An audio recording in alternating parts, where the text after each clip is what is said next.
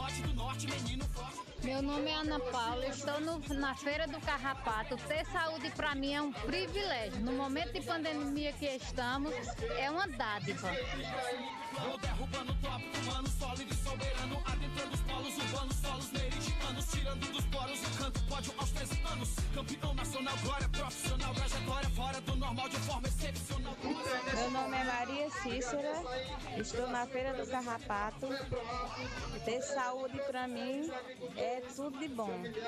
É, a gente sem saúde a gente não é ninguém. Ninguém me para, contando ventos quatro cantos, pela conquista de novos sonhos, correndo ao infinito para além do sol. É, sou Ana Cláudia, conhecida por Liana. Estou na Feira do Carrapato, é, vendo os sucos naturais com a Luciana do Lindi, sa- vários sabores do Lindi, também além de outras delícias. Ter saúde é viver feliz, é vir participar desta feira com produtos naturais e além disso saborear o suco gostoso da Dona Liana e o Dindim da Luciana. O arrego comeu, cedeu o impossível no encaixe Meu nome é Francisca, estou na Feira do Carrapato. Ter saúde é tudo na vida de bom, tudo na vida de bom. E amo estar aqui na minha feira vendendo meus delícias de baú de dois calenha caipira, batapá, mancunzá. E o que aparecendo a gente vai vendendo essas pessoas maravilhosas que estão aqui para nos comprar. Tudo que a pele repele. O primeiro e o derradeiro. Alan Fonteles, Norte Nordeste, sou brasileiro. Ninguém me para, contando ventos quatro cantos, pela conquista de novos sonhos, correndo ao infinito para além do sol eu vou. Já disse que ninguém me para, contando ventos quatro cantos, pela conquista de novos sonhos, correndo ao infinito para além do sol eu vou. Já disse que me para, contando ventos quatro cantos, pela conquista de novos sonhos, correndo ao infinito para além do sol eu vou. Já disse quem eu A rádio é da gente, tá no coração do povo brasileiro. Confia no poeta da sanfona. Vem correndo, vem. Quem nunca tomou café, ligou seu ratinho, ouviu sua canção preferida, lembrou do amor da sua vida. Quem nunca escutou seu rádio, no carro indo pro trabalho, dentro de um ônibus lotado, torcendo pro seu time no estádio. É, amigo locutor. A rádio no Brasil é mais que um caso de amor. A rádio é da gente e tá no coração. A rádio é meu xodó. A rádio é minha paixão. A rádio é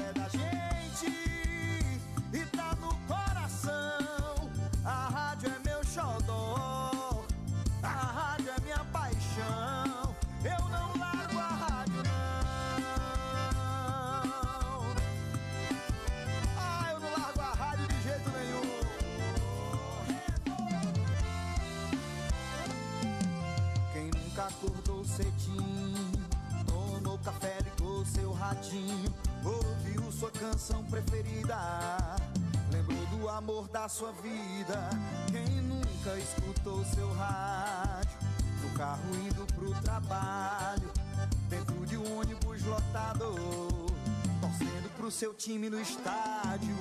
É, amigo locutor. Brasil é mais que um caso de amor. A rádio é da gente e tá no coração. A rádio é meu xodó. A rádio é minha paixão. A rádio é da gente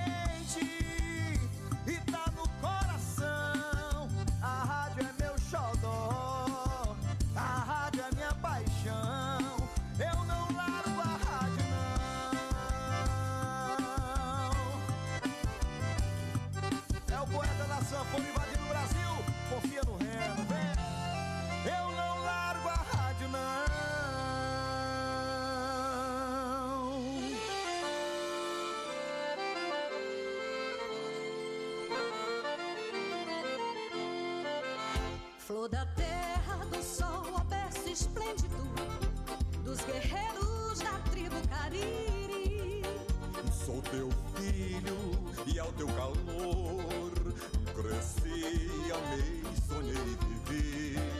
Ao sopé da serra entre os canaviais, quem já te viu, ó, não te esquece mais. Pra te exaltar, ó flor do Brasil, hei de te cantar, meu grado gentil. Ao coração do Ceará, comigo a No teu céu, linda, brilha estrela fugida, que há cem anos norteia teu porvir. Grato amado, idolatrado, teu destino has de seguir. Grande e forte como nosso verde mar, bendita sejas, ó terra de Alencar. Para te exaltar, ó flor do Brasil, hei de te cantar, meu prato gentil. Ó coração do Ceará, comigo a nação te cantará.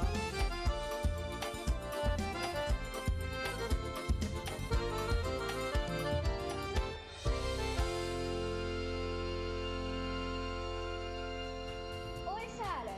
Oi, Isabelle. Vai começar o programa Minuto Mais Saúde, da Rádio Literária Carrapato. Eu vou ficar ligadinha aí.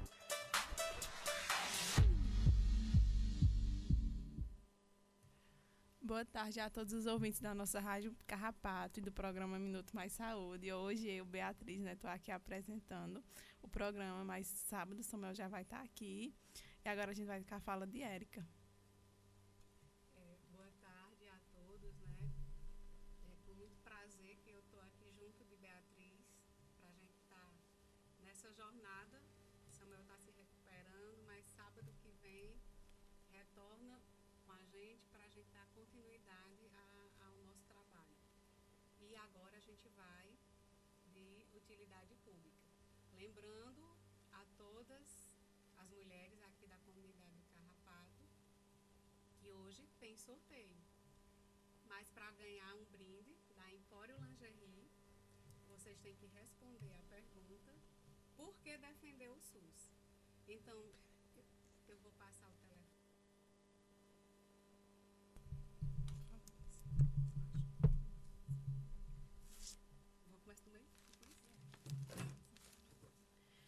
Olá pessoal, boa tarde. Né? Eu estou aqui junto de, de Bia.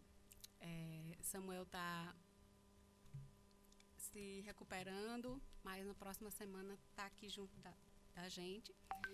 E hoje a gente vai dar continuidade ao nosso programa.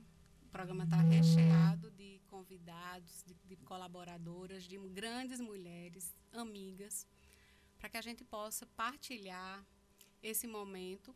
Lembrando que o tema do mês de março é o empoderamento feminino e a saúde da mulher.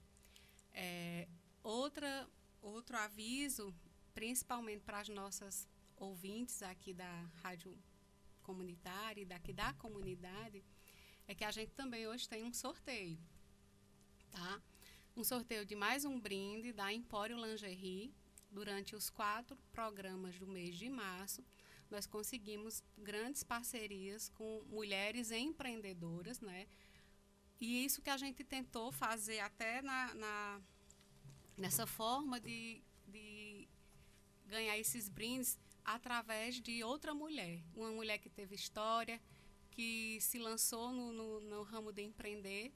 E hoje a gente tem um brinde da Empório Lingerie e um brinde especial também da nossa querida agente de saúde, Edinalva, que além de ser agente de saúde, é empreendedora, é agente de saúde lá da UBS Grangeiro 2, moradora aqui da Vila Nova, e ela doou também um brinde para sorteio. Então vamos participar, vamos ligar, Bia vai já passar o, o número para vocês estarem ligando, é através do WhatsApp aqui da rádio, respondendo a seguinte pergunta. É, por que defender o SUS? Então, a gente está trabalhando ao longo desse tempo, quase um ano de programas, falando do SUS, trazendo profissionais que acreditam, que potencializam, que executam um trabalho, principalmente nesse momento de pandemia, para defender a vida de, de, do cidadão, mas também para defender o SUS. Então, a gente quer saber de vocês, fiquem ligadinho na pergunta, por que defender o SUS? E agora a gente vai de utilidade pública na voz de Beatriz. E agora, né? E agora a gente vai para o momento de utilidade pública, que eu vou falar um pouco sobre a situação da pandemia aqui na nossa região. É, suspeitos são 667, confirmados 10.206, descartados 23.430, óbitos 130, né? Infelizmente a gente chegou a esse número de óbitos. De internados são 14, recuperados 9.682, notificados 34.303 em isolamento 308. Então, minha gente, a gente está vendo que os números estão subindo, né? Que a pandemia ela está se agravando. Então, vamos respeitar as normas distanciamento, uso de máscara, não estar, né, em festa clandestina e sempre é, com o possível ficar em casa, né, gente? E vamos se cuidando porque a pandemia em uma situação muito complicada.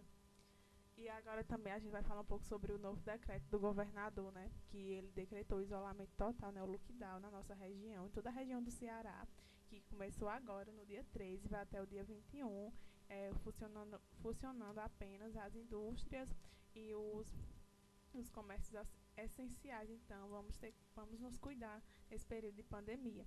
E o número para vocês que quiserem participar do nosso sorteio é o seguinte.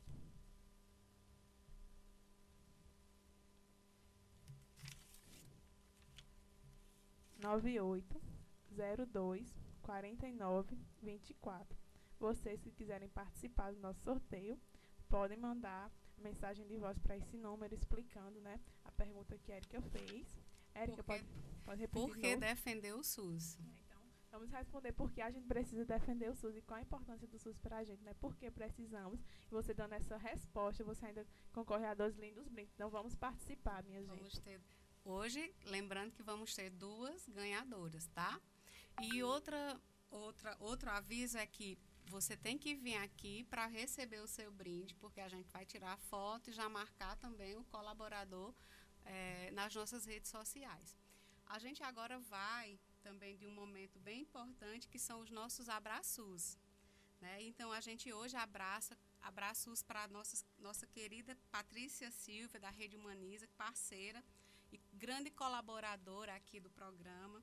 Nossa querida Simone Leite, que vai falar hoje na, na, na nossa programação e que pediu também para divulgar um colóquio, Educação Popular em Saúde e as PICs.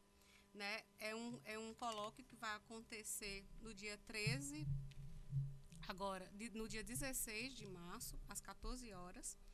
É, tem uma emissão de um certificado e para você entrar em contato no telefone 071 988830593, né? Então fala com Simone Leite, garanta a sua vaga para participar desse colóquio de educação popular e saúde ASPIX. É, dando continuidade ao nosso Abraços, é, a gente continua abraçando a nossa querida também poetisa, cantora, educadora popular, assistente social Paula Érica, o nosso querido professor Ricardo Cecim, Jaqueline Abrantes, Sérgio Agarac, a nossa querida Graça Portela da Fiocruz Rio de Janeiro, Lohane Solano da Rede Precisa, Margarida Pereira do Movimento Ela Pode aqui de Juazeiro. E agora vamos ouvir a nossa programação do, do, do dia de hoje. É com você, Beatriz. E o nosso programa hoje está recheado de participações, né? É, nosso, tema, nosso tema do mês de março é empoderamento feminino e a saúde da mulher. No nosso primeiro bloco teremos a fala de Simone Leite com a pauta A Importância da Participação Feminina na Saúde. Também eh, vamos ter a participação de Bernadette, de Bernadette, Empoderamento Feminino e a Saúde Integral. Também teremos a participação de Joyce Nunes, Força na Peruca, Empoderamento, As Guerreiras do Cariri. No bloco 2, Saúde e Bem-Estar, Educação. Teremos a fala de Lohane Solano, eh, Consultoria Familiar e a Politização do, Cuidado. Também teremos a, fa- a fala de Elisandra Pereira, Consultoria Familiar, Saúde, Consultório. Consultório Familiar, Saúde da Mulher e a Prática Multiprofissional. Também teremos a fala da professora Gleice, Observatório da Violência no Cariri, situação na região do Cariri. E no nosso último bloco, terceiro bloco, Arte e Cultura.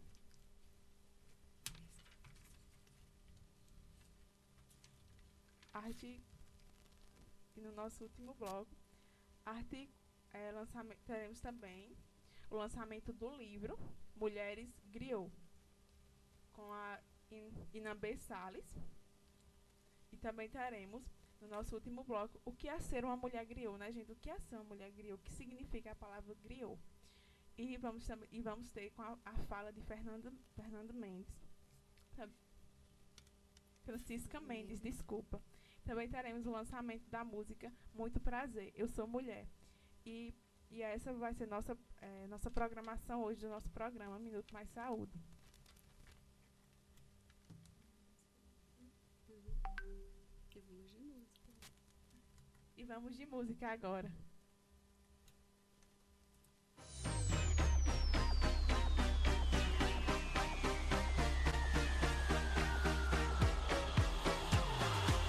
Eu não sou uma boneca pra você comprar.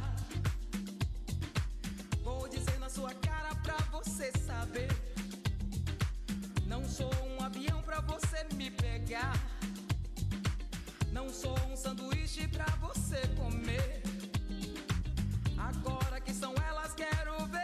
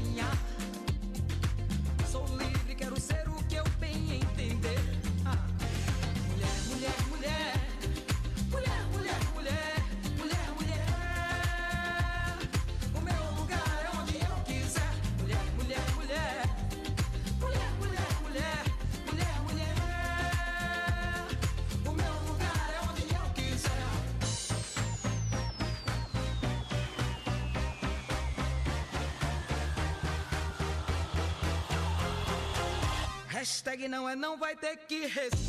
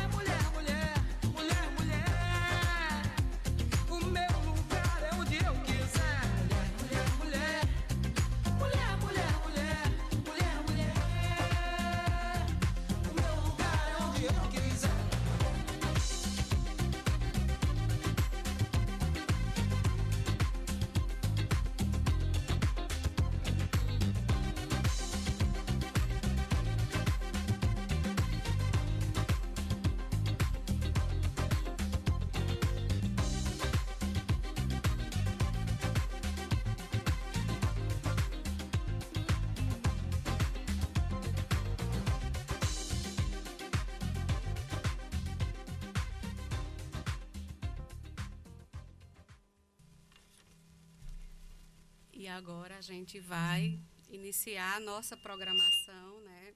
É, a gente está com um probleminha técnico aqui no som.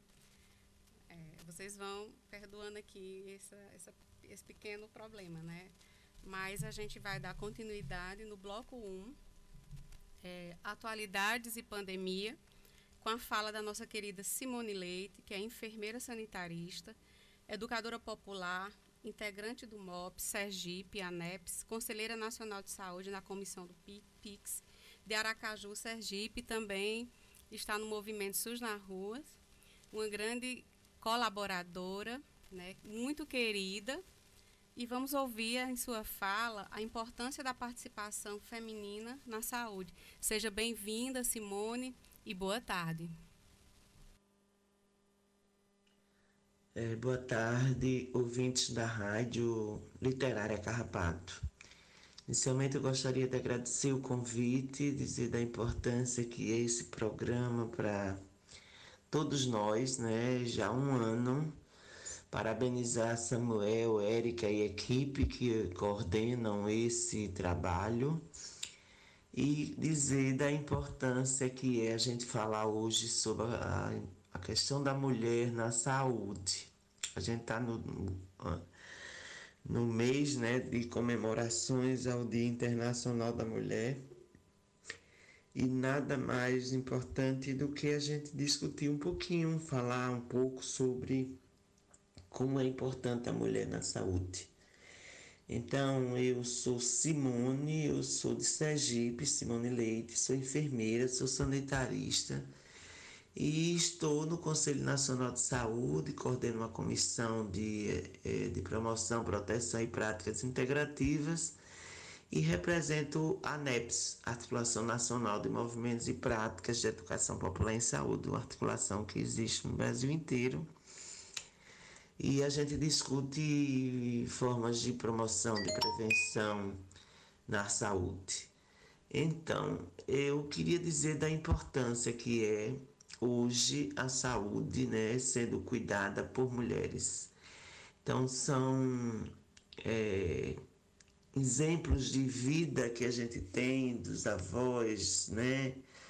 É, das mães e das irmãs e das pessoas que nos rodeiam.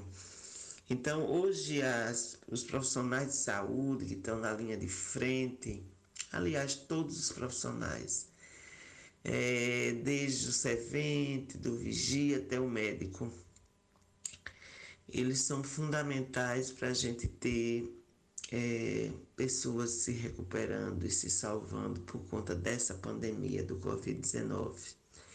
E a maioria delas são mulheres, né? Então é um percentual enorme de mulheres, é um batalhão de mulheres que estão diariamente nas unidades de saúde, as, as agentes comunitárias de saúde, as agentes de endemias, a maioria são mulheres. E também os profissionais de saúde. Então, estão no dia a dia sofrendo muito, se cuidando demais para poder é, cuidar das pessoas. Muitos afastados da família, né, para poder cuidar das pessoas. E esse ato de cuidar das pessoas é um ato sublime. Eu queria aqui registrar é, a importância que tem também um segmento que eu represento, que são as parteiras, rezadeiras, benzedeiras desse país, que a maioria também são mulheres. Então, esse ato de cuidar, segundo Leonardo Boff, que é uma referência importante, é cuidar da, das pessoas é tá acima do espírito. Então, essa questão maior da saúde que foge desse ciclo vicioso que é remédio médico, ambulância hospital. E acredita que a saúde é bem mais ampla do que isso, né? Então, o modelo de assistência no SUS, que é um sistema que a gente defende, deveria ser outro, onde as pessoas tivessem autonomia sobre sua saúde, tivessem acesso à informação, se tivesse acesso aos meios de comunicações, muitos não podem, inclusive, nos ouvir, não tem acesso, né? Não tem energia elétrica. Então, as condições ainda, eu estou falando aqui do Nordeste, é, são condições ainda muito ruins. A gente precisa mudar essa realidade. O governo que está aí não corresponde às nossas necessidades. A gente precisa mudar isso, né? E para mudar, as pessoas precisam entender que votar é, um, é o voto, né? E as mulheres conseguiram isso.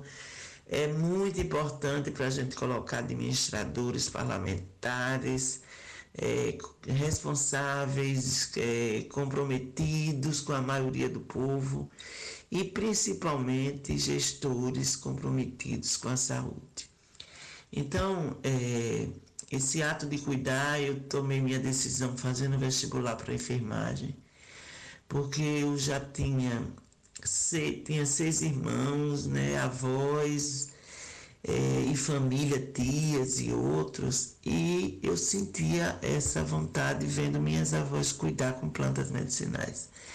Então, desde cedo, eu vi que o cuidar é um cuidar diferenciado, não é somente a automedicação, a alopatia, os remédios de farmácia. Então eu fui fazer enfermagem e não me arrependo, eu acho que é a profissão mais sensível, humanizada para chegar nas pessoas. Isso é muito importante, né? E eu fui fazer o curso sanitarista e despertei para o mundo que a saúde é bem mais ampla, a relação com as pessoas, a relação com o meio ambiente, a relação com o que nos rodeia, né? E com as plantas, adoro cuidar das plantas, adoro a questão da natureza. Nasci com parteira, nasci no campo. Então, isso tudo eu carrego. E esse cuidar a gente precisa ter entre nós. Então, tem um poeta no Ceará, que é Rai Lima, que ganhou o prêmio Vitor Vala, que diz o seguinte: que cuidar da gente é cuidar do outro. E cuidar do outro é cuidar da gente. E cuidar da gente é cuidar do mundo. Então, isso é muito importante para dizer que todos nós temos que se cuidar nessa pandemia mais ainda. Os cuidados individuais, os, os, cuidados coletivos, né? lavar as mãos, que é uma coisa tão simples, o álcool gel, a distância entre as pessoas é necessário. Não vamos sair da pandemia sem os cuidados individuais. E os cuidados coletivos, gente, não dá para aglomerar, não dá para fazer festa, não dá para a gente é, fazer as coisas que a gente fazia antes. A gente precisa combater. Onde está tendo controle é onde as pessoas estão se cuidando, onde os governantes não estão permitindo abrir tudo, todo o comércio, a saúde está acima do dinheiro, está acima do, né, dos bens. Então, a gente precisa se cuidar. E os mais antigos dizem a gente isso, vamos nos cuidar. E a gente precisa fazer isso. Então, eu peço, apelo a vocês que estão escutando a rádio, vamos nos cuidar. A doença é muito grave. Tem amigos nossos que estão entubados, tem famílias que perderam pessoas. Mas o cuidado é fundamental. Então, a saúde, o sistema de saúde é fundamental. Precisamos ter mais recursos para a saúde. Precisamos ter as comissões de práticas nos conselhos de saúde. Essas práticas integrativas, que é a fitoterapia, trabalha com plantas, usar as plantas medicinais. A alimentação saudável é fundamental. Então, vamos comer sem agrotóxico, vamos plantar quem puder o que plantar, vamos plantar. Eu comecei a plantar frutas, verduras. É necessário a gente fazer isso. Então, o cuidado através da alimentação, a massagem, a automassagem, o escaldapés, a reza, a benza, quem acredita, é fundamental. A meditação, você ter um tempo com você mesmo, o reiki, é uma terapia que veio do Japão, mas já está no Brasil, adaptada e você equilibra você e você não usa tantos medicamentos. Então, nosso alimento deve ser nossa alimentação. E a comunicação, queria parabenizar mais uma vez a rádio. Vamos lutar para ter acesso, para ter programas de rádio, de televisão que orienta as pessoas desde criança, da escola, de, os professores e também a população em geral. Então a gente precisa fortalecer o controle social, pessoas participarem, ter recurso para a gente ter essas práticas nas unidades de saúde, ter a planta medicinal para a conhecer, ter o, os remédios feitos com plantas, o, o lambedor, o xarope, a pomada, que é menos danoso à saúde do que os, alguns remédios alopáticos. Então é isso, eu queria agradecer de coração, desejar né, um, uma, uma tarde de sábado, um domingo de muita paz e reforçar que tudo passa, tudo vai passar, desde que a gente colabore. É nosso papel ajudar a gente ter também saúde.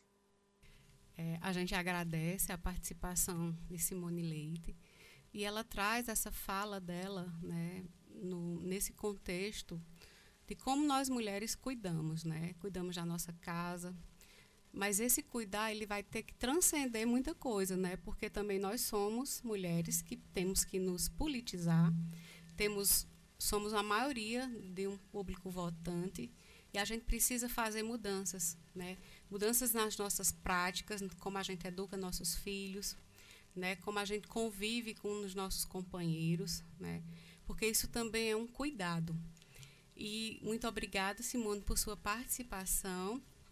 E na sequência, a gente agora traz a fala de Bernadette é, é, Matoso, terapeuta holística, com pós-graduação em terapias naturais complementares pela Unipaz, Rio de Janeiro, atuando nas seguintes técnicas: barra de acesso, reiki, radiestesia, radiônica, cromoterapia. É lá do Rio de Janeiro e a gente hoje vai ouvir a Bernadette com a fala dela sobre o empoderamento feminino e a saúde integral. Gratidão, Bernadette, por você estar aqui conosco e seja bem-vinda. Boa tarde. Boa tarde, Samuel. Boa tarde a todas e todos. Meu nome é Bernadette Egno Matoso, mas pode chamar de Berna. Eu sou terapeuta holística e é com muita alegria que eu estou participando do programa Minuto Mais Saúde da Rádio Literária do Crato.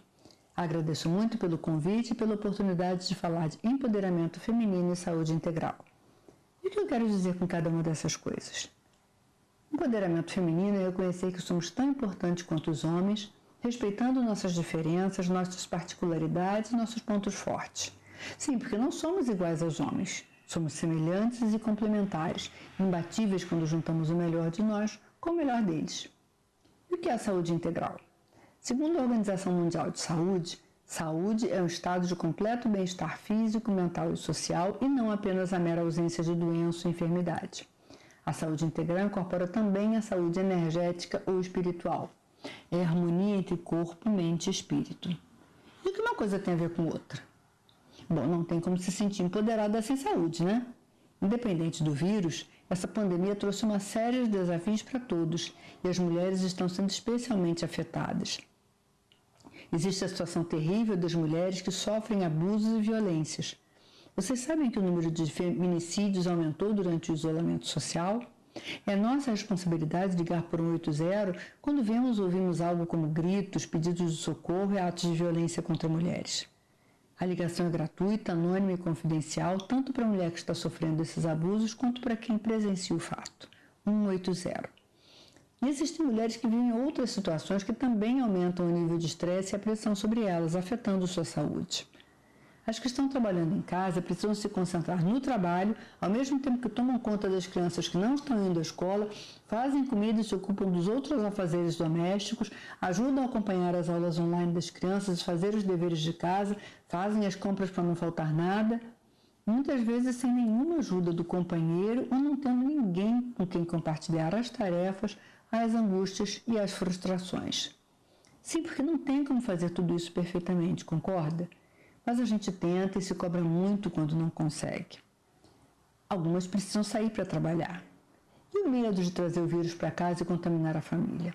Sim, porque muitas mulheres também cuidam dos pais idosos mais vulneráveis à doença. Por mais que se tome cuidado, o risco existe. Imagina quando elas perdem o emprego e não têm como sustentar a casa e os filhos. Tem também o caso das mulheres que, embora não estejam passando por problemas financeiros, estão sendo muito afetadas pelo isolamento social ou mesmo por perdas sofridas nesse período, sem poder nem ver o ente querido no último momento, no caso da Covid, por exemplo. Eu passei por isso e sei o quanto dói. Já são mais de 260 mil famílias passando por essa dor. Tudo isso gera uma carga enorme sobre os ombros dessas mulheres, afetando sua saúde física, mental, emocional e espiritual. A vida vai perdendo as cores e os olhos vão perdendo o brilho. Ansiedade e depressão invadem sua vida, mas elas vão empurrando os problemas com a barriga, às vezes à custa de remédios, álcool, drogas e muitas lágrimas. Mas o que fazer para tentar manter-se minimamente saudável? Eu tenho algumas sugestões. Você pode começar reservando cinco minutinhos do seu dia para estar com você mesma. Como assim? Eu estou comigo mesmo o tempo todo, né? Sim, mas é só com você, sem mais ninguém. Só respirando fundo e expirando devagar, sentada, num lugar tranquilo. Pode ser até no banheiro, se for a única opção. Feche os olhos e fique só respirando fundo por cinco minutos, com as costas firmes, o peito aberto e as mãos pousadas nas pernas só prestando atenção no ar entrando e saindo de suas narinas. Ah, então você está falando de meditação? Sem pessoas perto, é isso mesmo. Se você acha que não consegue sozinha, tem vários sites na internet com meditações guiadas de 5 minutos ou aplicativos para celular com sons da natureza ou músicas relaxantes que podem te ajudar a ir para dentro de si mesma. Não é para parar de pensar, a gente não consegue nem tenta, mas para acalmar a mente, ajudar seu corpo a produzir hormônios do bem-estar e reduzir o estresse. Se não der para fazer todo dia, faça todo dia que der. Mas não fique se culpando quando não der, não desista porque não pode fazer alguns dias, ok? É legal fazer isso antes de dormir e ajuda a ter um sono mais tranquilo. Mas também pode ser quando as crianças estão impossíveis, o chefe acabou de te dar uma bronca e você não pode responder, ou num dia que o maridão está te tirando do sério. Outra prática legal é ter um caderninho para anotar pelo menos três coisas que você tem para agradecer a cada dia. Pode ser uma notícia boa que você recebeu, uma pessoa querida que te ligou depois de muito tempo, o desenho que sua filha fez e te deu, uma declaração de amor da pessoa amada, o dia lindo que fez, uma coisa gostosa que você comeu. Eu faço isso toda noite antes de dormir. É incrível como a gente passa a se lembrar de coisas às quais não dava valor. A gratidão é um sentimento que atrai coisas boas e dá uma sensação gostosa de reviver aqueles momentos pelos quais a gente está agradecendo.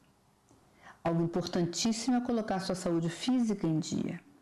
Nesse momento, a gente precisa manter o isolamento social, mas não ignore sintomas que podem indicar algo mais sério. Qual foi a última vez que você foi ao ginecologista? Fez sua mamografia ano passado? Seu preventivo de câncer do útero? E a pressão? Está controlada? Mantenha seus cuidados em relação ao Covid, mas não se esqueça que tem outras doenças que precisam ser prevenidas ou tratadas. E quando a pandemia terminar, você precisa estar bem.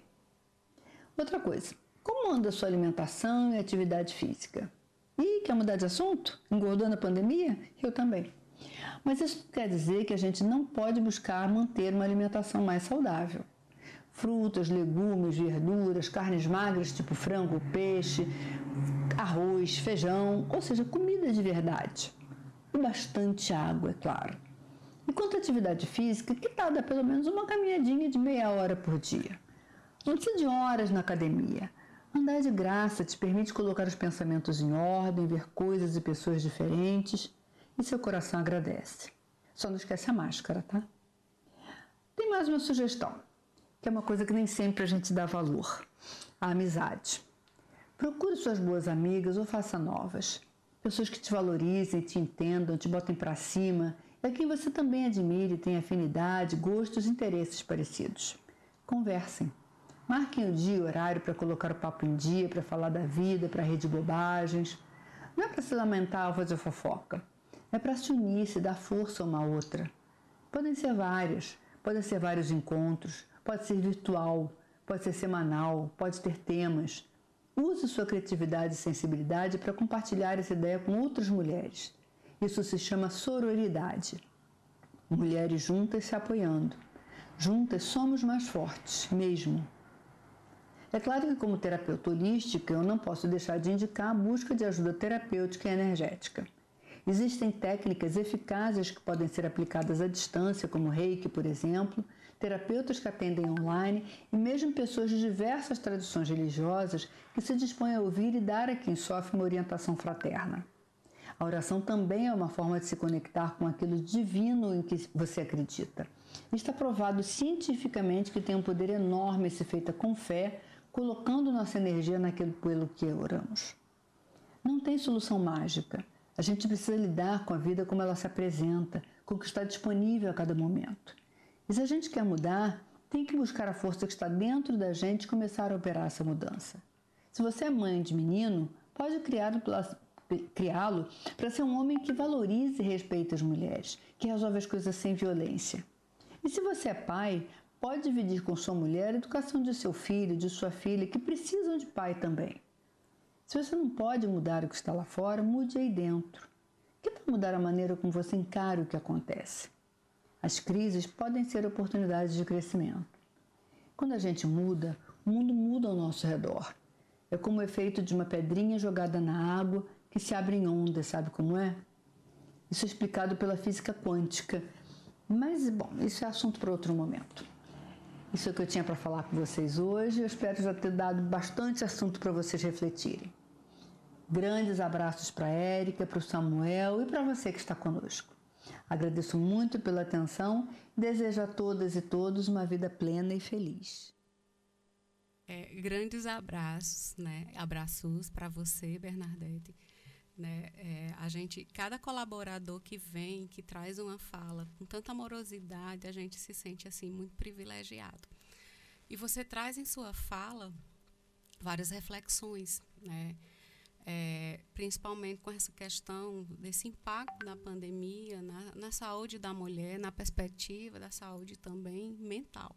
Então, buscar esse equilíbrio é um desafio, porque são muitos afazeres, né? são turnos, às vezes, duplicados, triplicados dentro de casa. É dona da casa, faz a comida.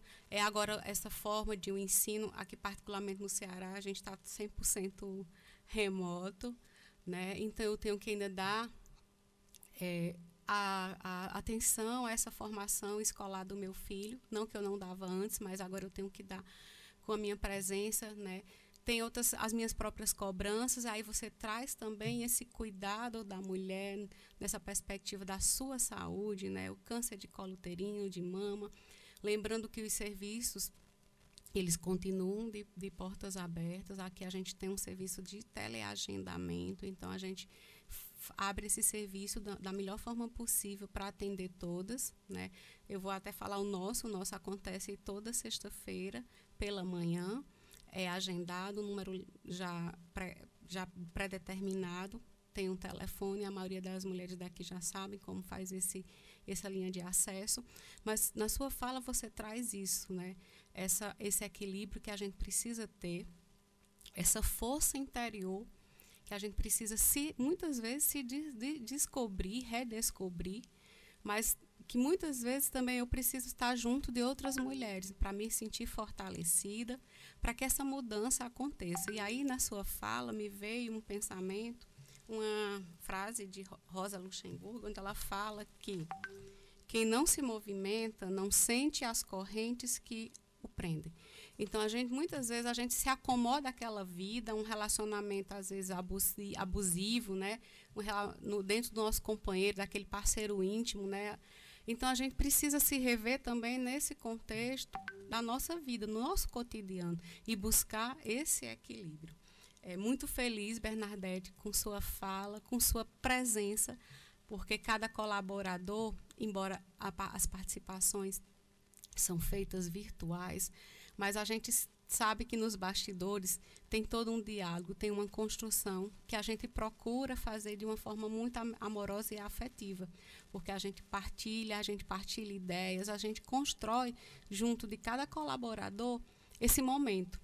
E a gente te acolhe com muito amor, muito respeito, e com a esperança de um dia a gente poder se encontrar na forma física, porque o encontro ele já se, ele já se foi consolidado a partir do seu sim, da sua vinda para cá e das potencialidades e, e, até a continuidade que a gente sabe que nos bastidores a gente já está conversando, né, de outras participações, né, e a gente se sente muito feliz quando um colaborador nos acolhe e se mostra aberto para dar continuidade na sua fala em outros programas.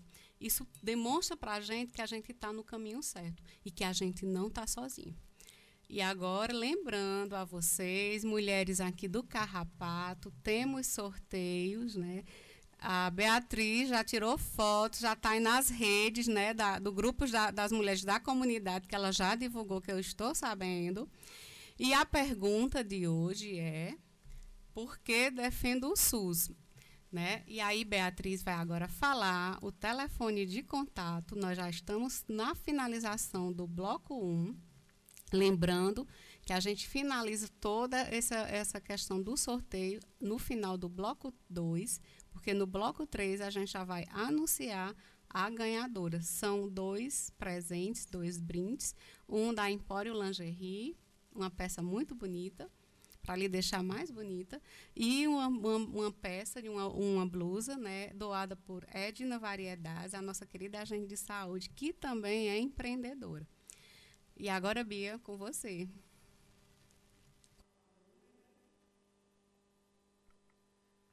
A gente, a gente tem dois números para contato. O primeiro é esse: 9802 4924. De novo, né, para quem não escutou. 9802 4924. Você está tentando entrar em contato com esse número, não deu certo, tenta também para esse. 9844 5650. Então, gente, vamos mandar mensagem para você concorrer a esses dois lindos brindes, né? Porque também é homenagem a esse dia, esse dia da mulher, 8 de março, né? O mês da mulher, né? Porque a mulher, o dia da mulher todo dia, né? Por isso também a gente está fazendo esse sorteio, né? Para enriquecer ainda mais as mulheres belas que a gente tem aqui. Então vamos participar, gente. E agora, dando continuidade, né? A gente agora vai ouvir a fala de uma querida amiga, né? Desde já eu agradeço a participação dela, que é a Joyce. A Joyce Nunes tem um trabalho belíssimo aqui no Cariri, ela vai contar, mas eu vou partilhar com vocês um momento que, há uns dois, três anos atrás, quando eu descobri a ONG dela, me ajudou com uma das nossas pacientes que fazia tratamento de câncer. Ela doa perucas, né? E a gente conseguiu é, fazer essa doação, fazer a entrega. Isso vem, melhorou muito consideravelmente a saúde, né, a autoestima dessa nossa paciente. E assim, como é o mês da mulher, como ela tem um trabalho belíssimo, eu, eu disse assim, Joyce, vamos conversar, vamos falar, vamos divulgar também seu trabalho dentro da, da, das nossas comunidades, mas também nessa nossa programação especial para o mês da mulher. Então, a Joyce ela vai falar sobre a força da peruca, empoderando as guerreiras do Cariri. Joyce Nunes é bióloga, mestre em bioprospecção molecular e junto dela tem sua colega, a Cláudia Vilácia, zootecnista e doutora em genética animal. Elas são é idealizadoras desse projeto Força na Peruca Cariri. Joyce, seja muito bem-vinda e salve a sua presença aqui conosco. Um salve a todos os ouvintes. Desde já é, agradecemos o convite de Érica Formiga para estarmos aqui divulgando nosso trabalho, que é feito com muito amor e carinho. O projeto esse ano vai completar seis anos. Ele surgiu no dia 12 de outubro de 2015, que foi quando tivemos a ideia de realizar uma festinha no Dia das Crianças para os pequenos que eram assistidos pelo Instituto de Apoio a Crianças com Câncer, que é o IACC de Barbalha foi onde tivemos um maior contato com o Instituto e com isso agregamos outras ações, como a arrecadação de roupas, brinquedos e alimentos para essas crianças e suas famílias. Logo surgiu mais um passo dessa caminhada, que foi a arrecadação de cabelos para a confecção de perucas. Mas para a gente poder produzir essas perucas, é, a gente precisava de, de uma verba. E o nosso auxílio era restrito. A gente fazia rifas, bingos, é, pedia dinheiro aos amigos para juntar para poder pagar as perucas. É, e com isso a gente seguiu comprando essas perucas, só que da, tinha uma demora muito grande, porque a gente precisava do dinheiro para poder pagar essas perucas. E mesmo com esse auxílio restrito, o propósito permanecia. Fomos buscando outras parcerias, até que surgiu aí essa parceria com o Instituto Amor e Mechas de São Paulo, que passou a receber os cabelos doados e em troca fornecia os seus kits do amor, com perucas e acessórios sem nenhum custo. E com esse apoio, nosso ânimo aumentou e daí foram surgindo outras ideias, como as peruquinhas FPC, que são peruquinhas de lã destinadas a crianças com câncer e alopécia. E a intenção foi de produzir algo mais lúdico para os pequenos, pois eles não recebiam bem as perucas de cabelo natural. Agora eu vou passar a palavra para a Cláudia, para ela falar um pouco mais sobre o nosso projeto. Um abraço bem grande. Olá, caros ouvintes. É uma satisfação estar aqui falando do nosso projeto, que dá tanta alegria para muita gente, né? Eu sou Cláudia Vilaça e como a Joyce falou, né, nós estamos aí à frente desse projeto. Já foram mais de mil pessoas beneficiadas com nossas ações ao longo desses anos, tá? E além de tudo que Joyce citou para vocês, nós também fazemos entregas de kits de higiene para moradores de rua, intensificando agora com essa questão do Covid né, e a necessidade da higienização pessoal, brinquedo para criança carente e atividade de acolhimento em lares. Então, tudo em prol de ajudar o próximo. Atualmente, nós estamos criando uma nova ação para esse tempo de inverno, né? Que é o kit Estamos com o kit agasalho, onde nós estamos arrecadando roupa, cobertores e alimentos. Quem não puder ajudar com isso e puder ajudar com dinheiro, nós temos também o número de Pix, onde a transferência é realizada para nosso próprio projeto e assim podemos ajudar ainda mais pessoas e principalmente mulheres que não são nossas fontes de inspiração. Se você tenha se interessado pelo projeto e queira fazer parte junto com a gente, entre em contato pelo Instagram, arroba força, né? Underline, na, underline, peruca, underline, cariri. E vem com a gente fazer a diferença, você será muito bem-vindo, tá? E quando a gente ajuda o próximo, a gente ajuda antes nós mesmos. Um beijo, pessoal, e aguardamos vocês. Muito obrigada pelo espaço. A gente é que agradece a você, Cláudia, a você, Joyce. E vou repetir novamente o Instagram, né, delas, das meninas. É forca, underline, na, peru, na underline peruca underline cariri. Então siga o trabalho das meninas, tem foto, tem as ações que elas vêm desenvolvendo ao longo desses mais de seis anos, né? E inclusive assim, a gente que trabalha na unidade de saúde dentro da atenção básica, a gente já foi beneficiada com esse projeto, né? Tem todo um trâmite, é um cadastro. Eu também recolho cabelo e dou para a Joyce, né? Já tive essa oportunidade. A gente fortalece essa rede através de, de cabeleireiras, né? E para doar cabelo, já também falando aqui para as meninas da, da comunidade, as, é, tanto Joyce quanto Cláudia, a, o, o, tamanho mínimo para fazer essa arrecadação é de 15 centímetros, tá, pessoal? Porque elas arrecadam os cabelos, esse, essa arrecadação elas têm que ter no mínimo um, uma pesagem de até um quilo de cabelo para poder enviar para São Paulo, porque eles são ligados a, a, uma rede de lá de assistência. E aí a peruca volta, retorna, né? É, uma, um, um, é dessa forma que elas fazem essas distribuições.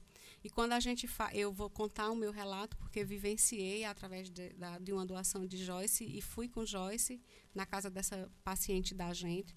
Ela vai, tira foto, explica. Né? Vem um kit, vem um colar de pérola, vem um lenço e vem a peruca. E vem uma mensagem. Então, assim, é bem, é de uma forma muito amorosa que a mulher recebe essa peruca. E a gente tem a foto dela antes, sem a peruca, e a gente tira uma foto dela após o uso da peruca. Então a gente faz todo um trabalho, no caso a Joyce, ela pergunta como seria, qual seria a cor, a fibra do cabelo, né, uma dimensão da circunferência, né, é, para também ver o tamanho dessa peruca. E são esses detalhes que muitas vezes, às vezes, a gente precisa também, quando vivenciamos na, na prática, porque foi isso que aconteceu no caso da nossa paciente, né, a, gente, a gente já observou até a vaidade retomando dentro da vida dela. Isso é um ponto que também isso é saúde. Essa é a questão de se sentir bela, né, se autocuidar. E relembrando a, a mais uma vez aqui as nossas moradoras, né, do Carrapato, temos o sorteio, vamos participar, meninas, dois brindes hoje, né, respondendo a seguinte pergunta: por que defender o SUS? Vitória já está esperando as, as Beatriz já está esperando as ligações, as mensagens. Já temos, Beatriz? Né? Mas já, então vai falar. Vamos lá, pode falar.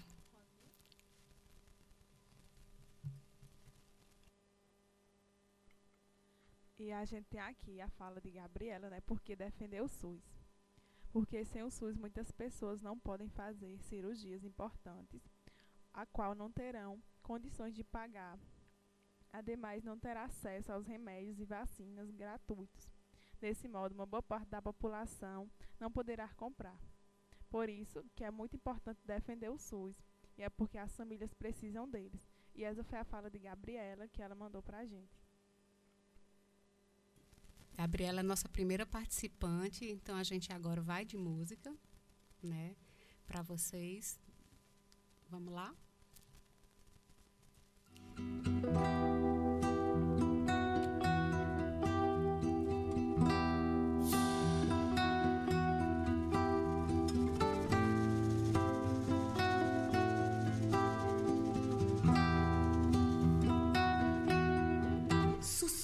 Quem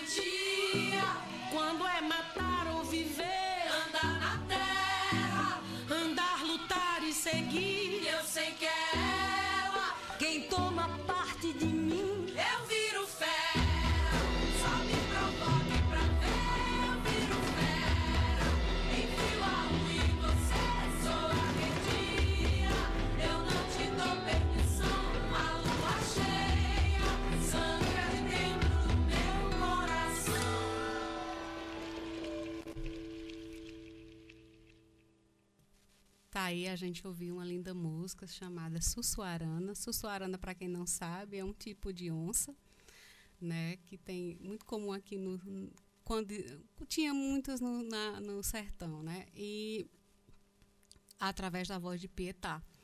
E para a gente iniciar o nosso bloco 2, né, acho que essa música veio até intuitivamente casar para esse momento, porque a gente vai trazer agora a fala de uma querida pessoa, uma querida amiga, né, uma querida mulher guerreira, cabocla, e vem lá de Mossoró, que é a querida Lohane Solano, enfermeira da Secretaria Municipal de Saúde de Mossoró, coordenadora do IEP, Hospital e Maternidade Almeida Castro.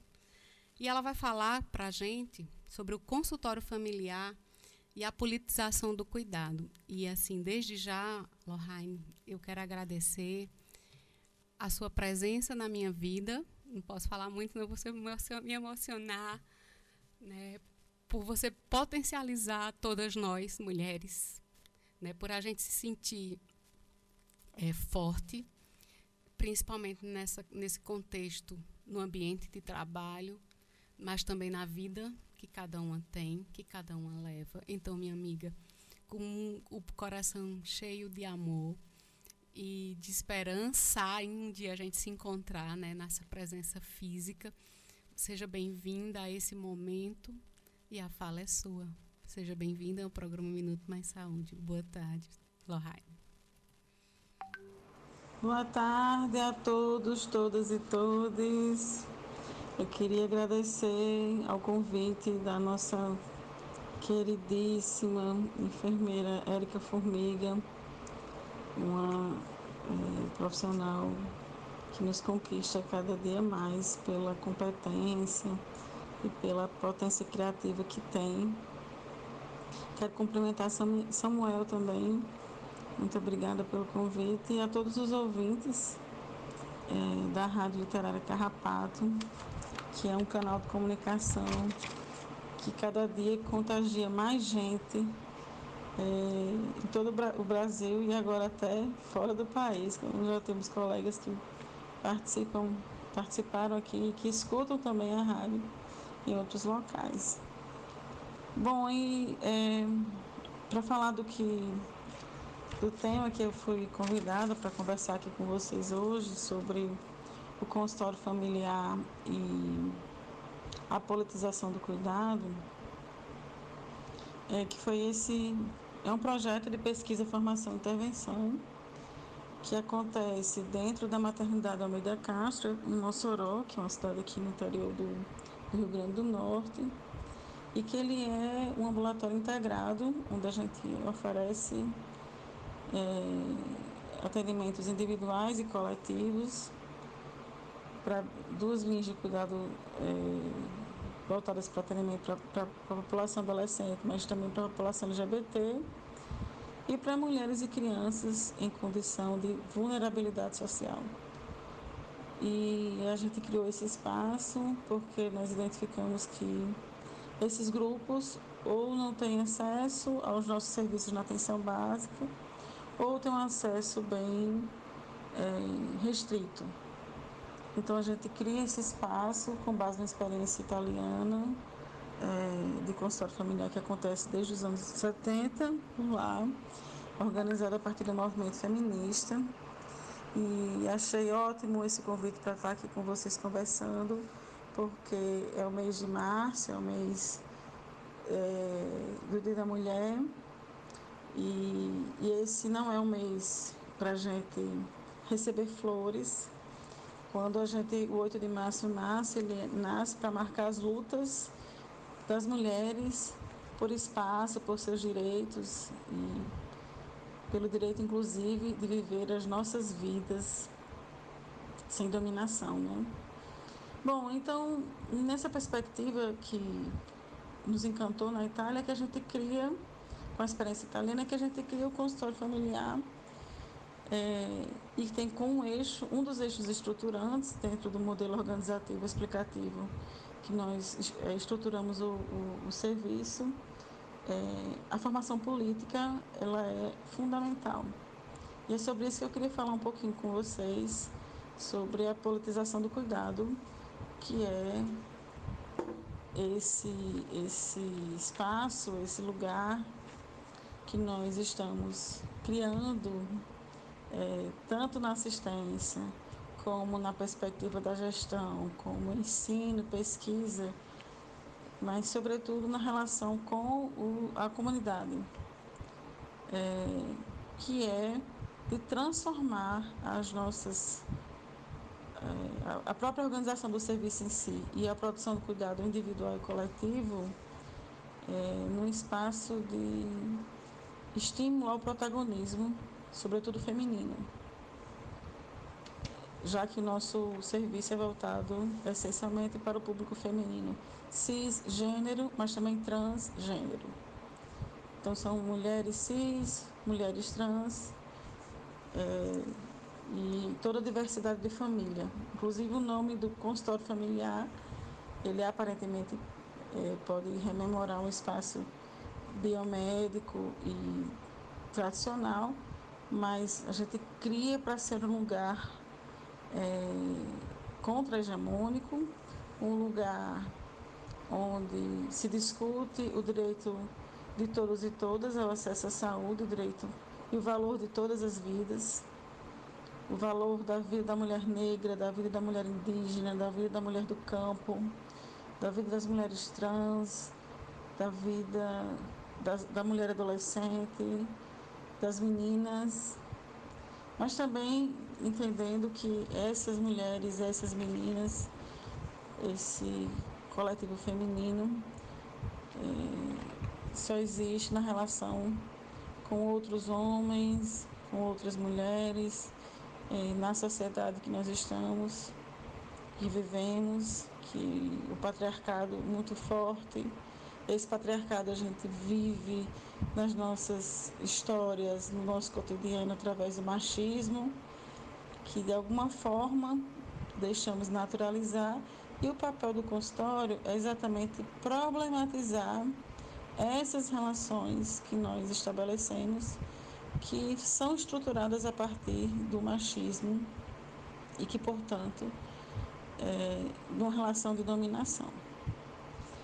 Então, quando a gente estrutura o, o consultório familiar em, em torno da politização do cuidado é para pensar que é um espaço onde nós iremos cuidar das pessoas individualmente, mas também no âmbito coletivo, mas sempre é, vislumbrando o estímulo ao protagonismo de todos é, e todas que, que por lá passem.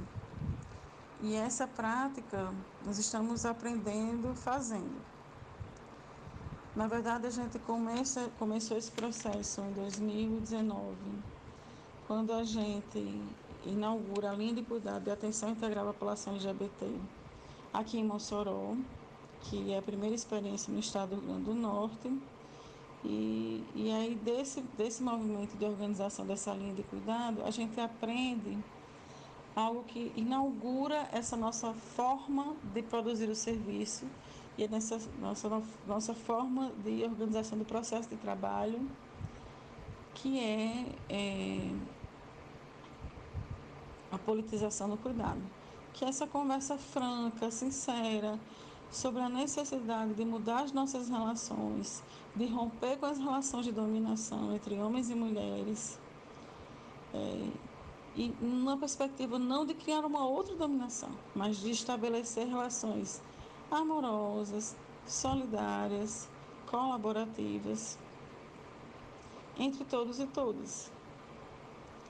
Que a gente sabe que a base estruturante é, de toda essa violência, e agora inclusive na pandemia que, que ela, ela, se torna ainda maior, com números de feminicídio, o aumento do número de violências domésticas que envolvendo mulheres, né, durante a pandemia, já que elas estão passando mais tempo em casa com os seus maridos, namorados, enfim, os seus parceiros, né?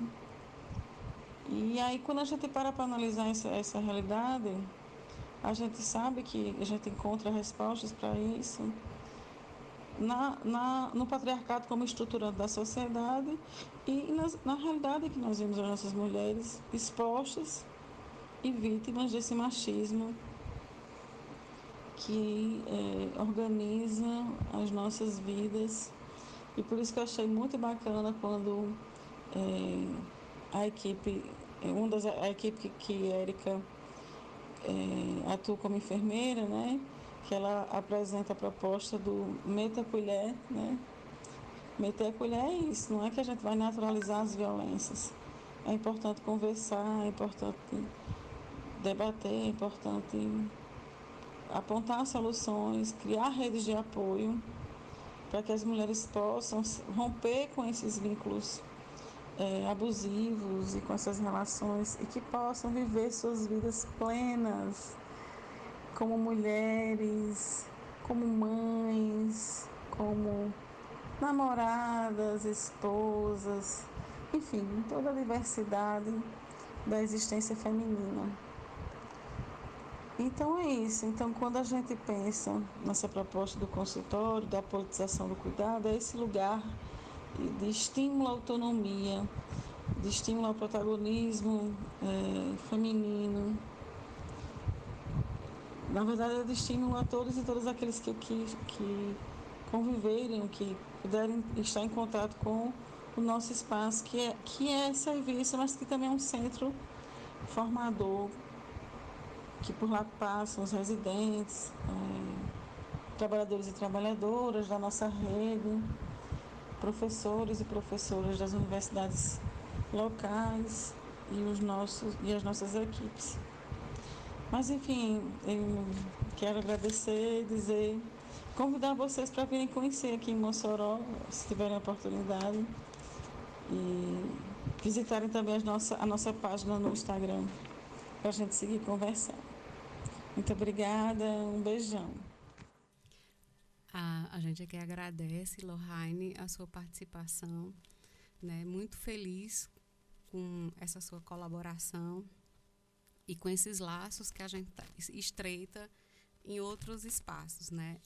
E assim, quando você falou da questão do, do mete a colher, né? Assim, ao longo do, do dos nossos trabalhos aqui na, na unidade, todo ano a gente, a gente junto com a gente de saúde, a gente dialoga para a gente estar tá trabalhando uma temática, né? Eu me lembro que eu acho que o ano passado, o ano de 2019, a gente começou a, a falar um pouco sobre, não, de 2017 foi a mulher saudável e cidadã. Aí teve um ano que a gente lançou o Vem Empreender Mulher, né? Esse Vem Empreender Mulher, a gente dialogava essa questão muito importante da mulher no, no contexto do, de uma profissionalização. E, e, porque, e como foi surgindo essas ideias? Né? Chegava aqui na, na nossa comunidade, é muito comum as mulheres serem empreendedoras do jeito delas, vendendo revistas, a Uma Mais Amiga, Avon, Boticário, Dora, né? É, fazem um mini comércio em casa, né? E aí começaram assim, a gente, aí a gente observa essa circulação, né, de, de, de produtos somos também consumidoras, porque eu também compro das minhas usuárias, né? Enfim, e aí surgiu a ideia do Vem Empreender Mulher, a gente fez um, um, um encontro à noite, conseguimos juntar, quando podíamos aglomerar, cerca de 30 mulheres, eu trouxe amigas minhas que já eram empreendedoras, que tinham loja, né, que já tinham um processo já de formação administrativo em lojas de shopping, enfim, ela trouxe a fala tanto do, do, da experiência dela, mas também trouxe essa fala de por que não sonhar, por que não acreditar nessa potencialidade né, do empreendedorismo feminino que vem ganhando vários espaços. E isso também é uma forma de você é, é, ter o seu papel social, de você cuidar, isso também produz saúde. E quando você fala nessa questão da politização por esses direitos, Hoje eu estou meio, meio muitas frases de Rosa Luxemburgo, né? E aí me vem essas também frases da Rosa. Por um mundo onde sejamos socialmente iguais, humanamente diferentes e totalmente livres. Então essa liberdade ela custa caro para muitas mulheres, porque são são lutas, né? uma luta às vezes interna de romper às vezes relações abusivas que ela ainda nem se percebe, né? Esse meta a colher, ele é para meter a colher mesmo, né? É uma, é uma, quem é aqui no Nordeste, a gente sabe que tem um, um muito é, internalizado essa questão em briga de marido e mulher, eu não meto a minha colher. Então a gente tem que fazer a, de uma forma diferente, repensar. E é bom que eu estou falando isso e, tô, e assim está sendo ouvido por outras mulheres. Né? A gente tem uma rede, sim, de apoio, de colaboração, de proteção, é, que a gente vai, ao longo de, da próxima, da terceira fala, depois da Elisandra, a gente vai ouvir, né? que a gente não está só, tem sua agente de saúde, tem uma amiga, tem a família, tem aquela pessoa que com certeza vai apoiar. Então, mete sim a sua colher. Então, simbolicamente, a gente comprou umas mini colherzinhas de pau, colocamos um número né, de, de, de contato, que é o 180. Fizemos rodas de conversa não, de uma forma não aglomerada, porque era com as pacientes que já estavam nessa parte de agendamento. Então, não, a gente não perdeu a oportunidade de também falar. Foi uma semana, que foi essa agora que passou, mas isso vai se estender para o mês todinho, né? através agora do trabalho das nossas novas residentes. Enfim, é, muito feliz com sua participação. É, vou, vamos ouvir agora a participação de mais duas, duas mulheres aqui da comunidade que vão participar do sorteio. Na sequência, vamos ouvir nossa querida Elisandra, lá de Mossoró. Vamos agora, Bia? Boa tarde, Rádio Literária Carrapato, programa Mais Saúde. Eu defendo o SUS porque sem o SUS a maioria dos brasileiros não teriam acesso à saúde, ao sistema de saúde. É, e é por isso que eu defendo o SUS, porque a gente depende dele para tudo, para se consultar e para a gente conseguir a, remédio e, e muitas coisas, né, da saúde.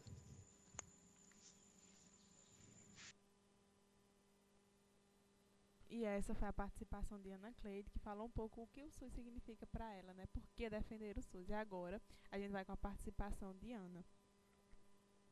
Boa tarde, eu defendo o SUS porque sem o SUS a gente não poderia ter remédios grátis e nem acesso a consultas gratuitas.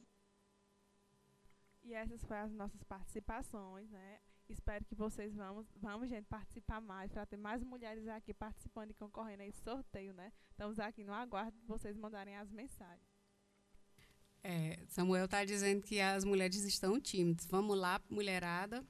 A pergunta é por que você defende o SUS e o telefone de contato é 9844 5650. Ou você também pode tentar para esse outro número. 9802 4924. Então manda, vamos gente mandar a resposta, né? Vamos participar do nosso sorteio.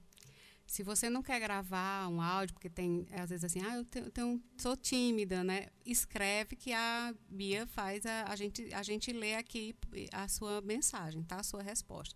E dando continuidade ainda no nosso bloco 2, né? Vamos ouvir agora Elisandra Pereira Pinheiro, fisioterapeuta pela Universidade Federal do Ceará, residente em atenção básica, saúde da família e comunidade, da UERN, ela é cearense, mas ela mora em Mossoró, né? Eu sempre, quando converso com uma colaboradora, eu quero sempre sair, saber de onde você é. E a nossa querida Elisandra, ela vai falar sobre o consultório familiar, saúde da mulher e a prática multiprofissional. Seja bem-vinda, Elisandra. Boa tarde. Olá, Samuel. Eu estou na Rádio Literária Carrapato, no programa Minuto Mais Saúde. Eu me chamo Elisandra Pinheiro, sou fisioterapeuta, residente em atenção básica, saúde da família e comunidade pela Universidade do Estado do Rio Grande do Norte, a UERN. Então, nesse espaço eu vou compartilhar um pouquinho sobre a minha experiência num serviço que nasceu no período que eu diria mais atípico e difícil da história do nosso país que é a epidemia de Covid-19, a qual ainda estamos vivenciando. É, o serviço ao qual me refiro é o consultório familiar. Ele é uma iniciativa da Secretaria Municipal de Saúde de Mossoró, junto ao Hospital Almeida Castro, Hospital e Maternidade Almeida Castro, que conta com uma parceria entre a UERN, a Universidade Federal Rural do Semiárido, a UFESA, e foi inspirado num serviço é, idealizado por pesquisadores e profissionais de saúde italianos, lá da região de Emília-Romagna. O consultório familiar ele tem uma proposta de ampliação de acesso à saúde da população de Mossoró e região. Então, a perspectiva de atuação no consultório é multiprofissional e interprofissional. Nós contamos com profissionais residentes dos programas de residência multiprofissional em atenção básica, saúde da família e comunidade, que conta com uma equipe é, formada por fisioterapeutas, psicólogos, assistente social, nutricionista, é, enfermeiros e cirurgiões dentistas. Nós contamos também com residentes da medicina de família e comunidade e residentes de ginecologia e obstetrícia tem sido um processo desafiador, considerando esse período de epidemia de Covid-19 no Brasil e considerando também as diferentes vivências né, de formação acadêmica. É, nossas graduações pelo Brasil afora, por vezes, pouco priorizam essa interação entre as profissões. É, mas tem sido muito construtiva essa atuação mais próxima, é, mais próxima a outros profissionais é, nesse meu processo formativo também como residente. Então, realmente de entender como que as categorias profissionais se complementam e, sobretudo, como que esse, é, é, como que essa assistência chega como um produto final ao usuário do serviço, né, aquela pessoa que nos procura. É interessante ressaltar que a ideia do consultório é justamente promover uma assistência integral, entendendo que nós somos seres muito complexos, né? Dificilmente uma única categoria profissional vai dar conta de todas as demandas de saúde trazidas por uma pessoa. Então, como que funcionam as consultas, né? O foco da consulta é na escuta da pessoa. O foco realmente é na pessoa e não na possível doença ou condição de saúde que ela tenha, que, né, que ela porventura tenha. Então, geralmente atendem juntos três profissionais, é, no máximo quatro profissionais para cada usuário que chega. As demandas que no momento mais têm chegado para nós são relativas ao, ao pré-natal, é, acesso e orientações sobre laqueadura, colocação de DIL e também é, acesso à especialidade médica, né, de ginecologia, obstetrícia, assim como um exemplo que tem chegado para nós, o tratamento de sífilis durante a gestação. É, questões também sobre a função sexual durante a gestação, questões relativas à, à micção e perdas urinárias, que são muito comuns, mas que não devem ser normalizadas durante o período gestacional, são alguns exemplos é, de demandas que têm surgido para nós, assim. Então, eu tive a oportunidade de, de orientar numa perspectiva de prevenção é, essas condições e também, assim, promover um estilo de vida mais saudável para as pessoas que nos procuram. Então, é também importante ressaltar isso, porque é muito comum a gente chegar num serviço, num local para ser atendido, e nos perguntarem só sobre nossas mazelas, sobre os nossos problemas, sobre doenças, né? E não realmente nos entenderem, nos ouvirem como pessoas e não como corpos doentes. Então, a partir da escuta, a, a pessoa que chega ao serviço, ao consultório familiar, o profissional vai identificando, cada profissional ali presente vai identificando como contribuir naquele exato momento. Então, dentro daquela sala mesmo, como que quais orientações vão ser dadas, quais os encaminhamentos, é, por exemplo, para qual serviço essa pessoa deveria é, ir, né, dentro da rede de atenção à saúde. É, essa pessoa é, é, deve ser é, encaminhada para fazer exames complementares, um exame de sangue, enfim. Essa pessoa é, precisa de um acompanhamento na sua unidade básica de saúde de referência, então ela vai ser referenciada para aquela unidade básica de saúde para criar um vínculo e conseguir ter uma, uma qualidade de vida melhor com um acompanhamento adequado. Então, um outro exemplo, como esse que eu citei do caso de sífilis, né?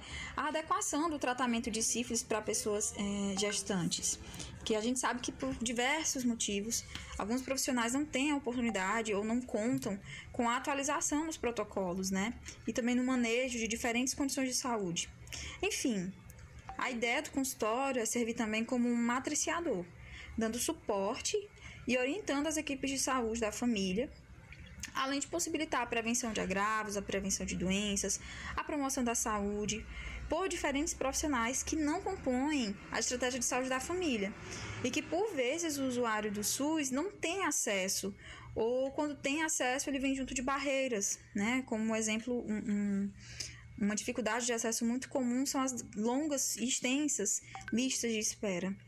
Então, esses são alguns aspectos é, que trago aqui.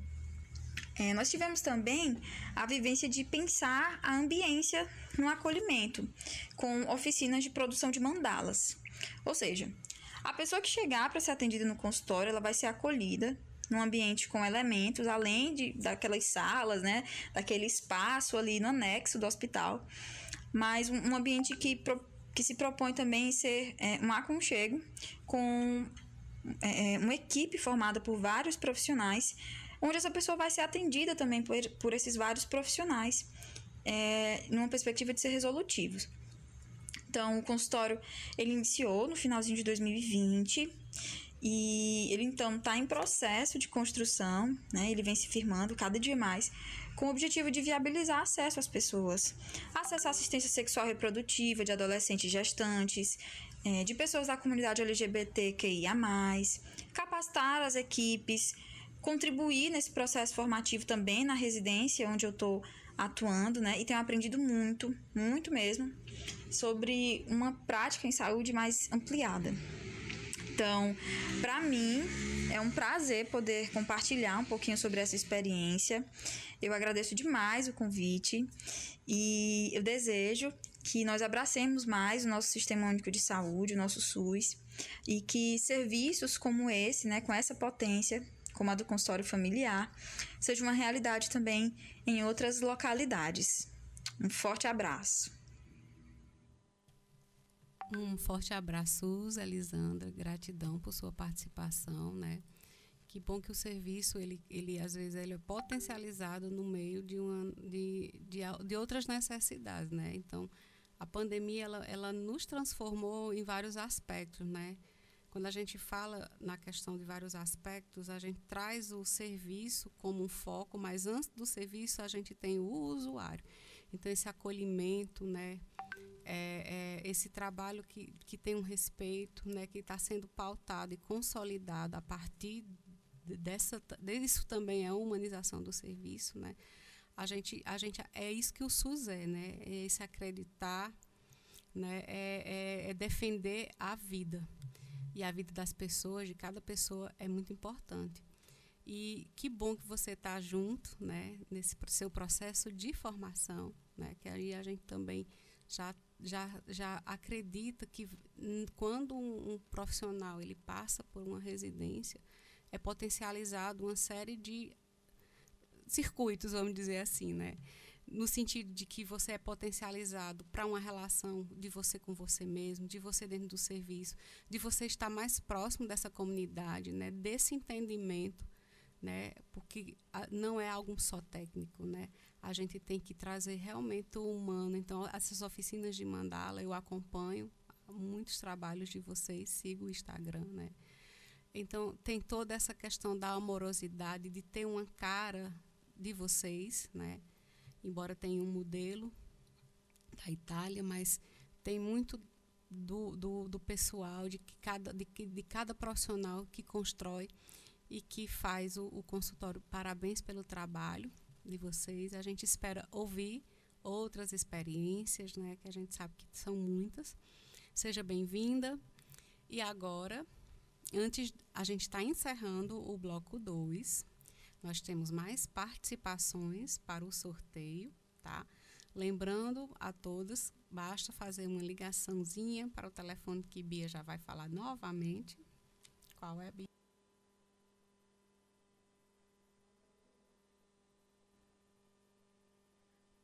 O número é. O número é esse. Estamos com um probleminha aqui na mesa de som, a gente está aprendendo essa, essa parte técnica de mesa de som. Samuel está online com a gente, né, dando todas as coordenadas, mas está, está sendo feito da, da, na melhor das intenções e, e vamos seguir. O telefone de contato é o 998 44 56 50 ou o 98 02 49 24 e temos e já temos duas falas que a gente vai três falas já coisa boa. Já temos três falas e a gente vai ouvir né é, a, a Silvani agora. Eu defendo o SUS porque na hora que eu preciso de um exame, de uma consulta, dá tudo certo. Se não fosse o sistema do SUS, nós não, te, não temos dinheiro para pagar uma... para pagar uma consulta. Agora a fala de Liana.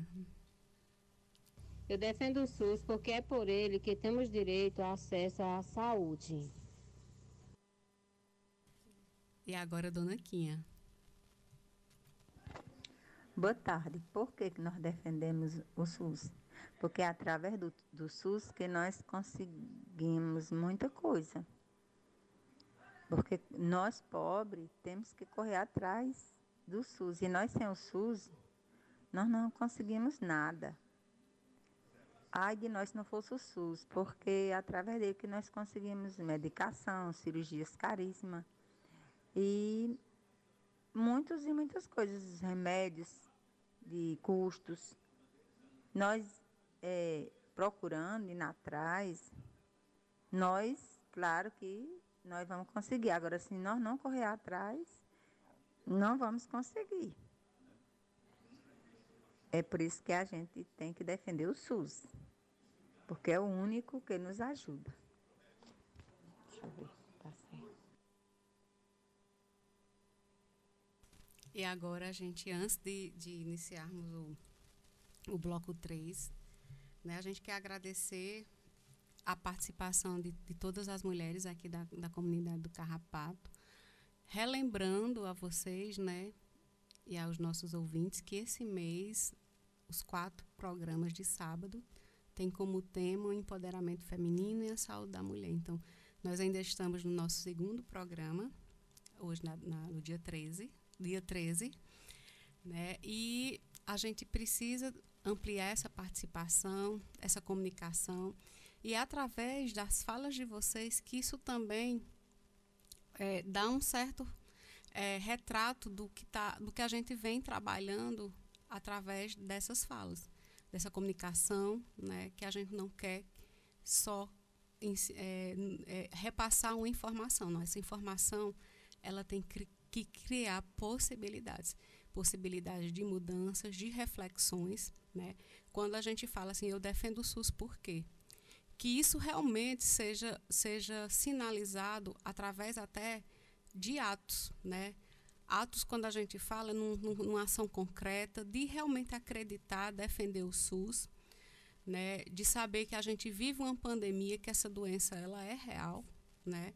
de ouvir a ciência, de ouvir os profissionais de saúde, de acreditar que as ações estão sendo feitas pela atenção básica, que são os postos de saúde, o trabalho do agente de saúde, né, o trabalho dos agentes de endemias, né, as pessoas que adentram, é, nem que seja no seu domicílio, mas que buscam estar tá sempre junto de vocês, né, cada morador, cada moradora, né, através desse trabalho. Isso é o SUS. O SUS é muito mais do que o que a gente ainda fala aqui. Tá? Então a gente agradece quando vocês participam, quando vocês dão essa resposta, né? Cada um do seu jeito, às vezes com um cochichado no ouvido, né, de, das respostas, mas tá valendo, viu, minha gente? O importante é a gente participar, né? É, é, eu acho que é importante é isso, é a gente estar tá junto e, e, ouvindo, ouvindo as vozes. E as vozes de vocês é que são importantes, né? A gente aqui é só um instrumento. E, é, e, e a partir dele a gente tem que ressoar essa voz de cada moradora, de cada mulher. E dando seguimento é, ao, ao, ao, encerrando esse bloco 2, a gente vai ouvir uma música que é de Ana Vitória, Amarelo, Azul, né? E muito bonita, e depois a gente vai contar um pouquinho desse bloco 3. Ah, desculpe, tem a fala da professora Grace, minha gente. Desculpe, vamos dar seguimento aqui ainda ao bloco 2. Obrigada. Boa tarde, Samuel. Meu nome é Grace Alencar Albuquerque. Sou professora do curso de enfermagem da Universidade Regional do Cariri. Atualmente estou na coordenação do Observatório da Violência e dos Direitos Humanos da Universidade Regional do Cariri.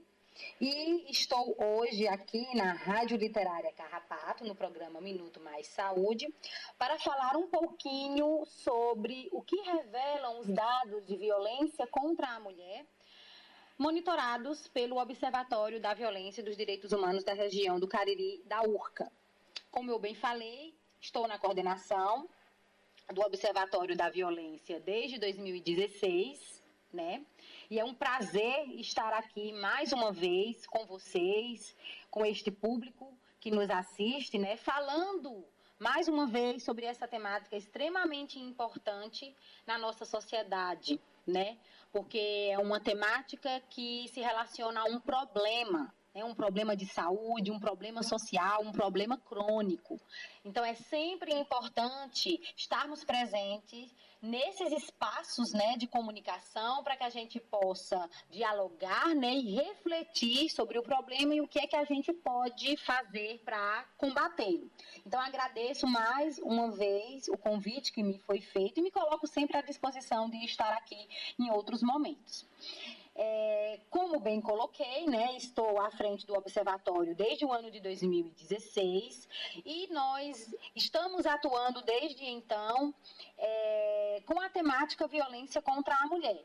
Realizamos pesquisas nesse sentido, né? Bem como realizamos também atividades de sensibilização, de conscientização em instituições de saúde, em instituições de ensino, né, através de palestras, oficinas, campanhas, para que a gente possa estar sensibilizando e orientando a população contra, é, no caso, né, objetivando reduzir esses índices de violência contra a mulher.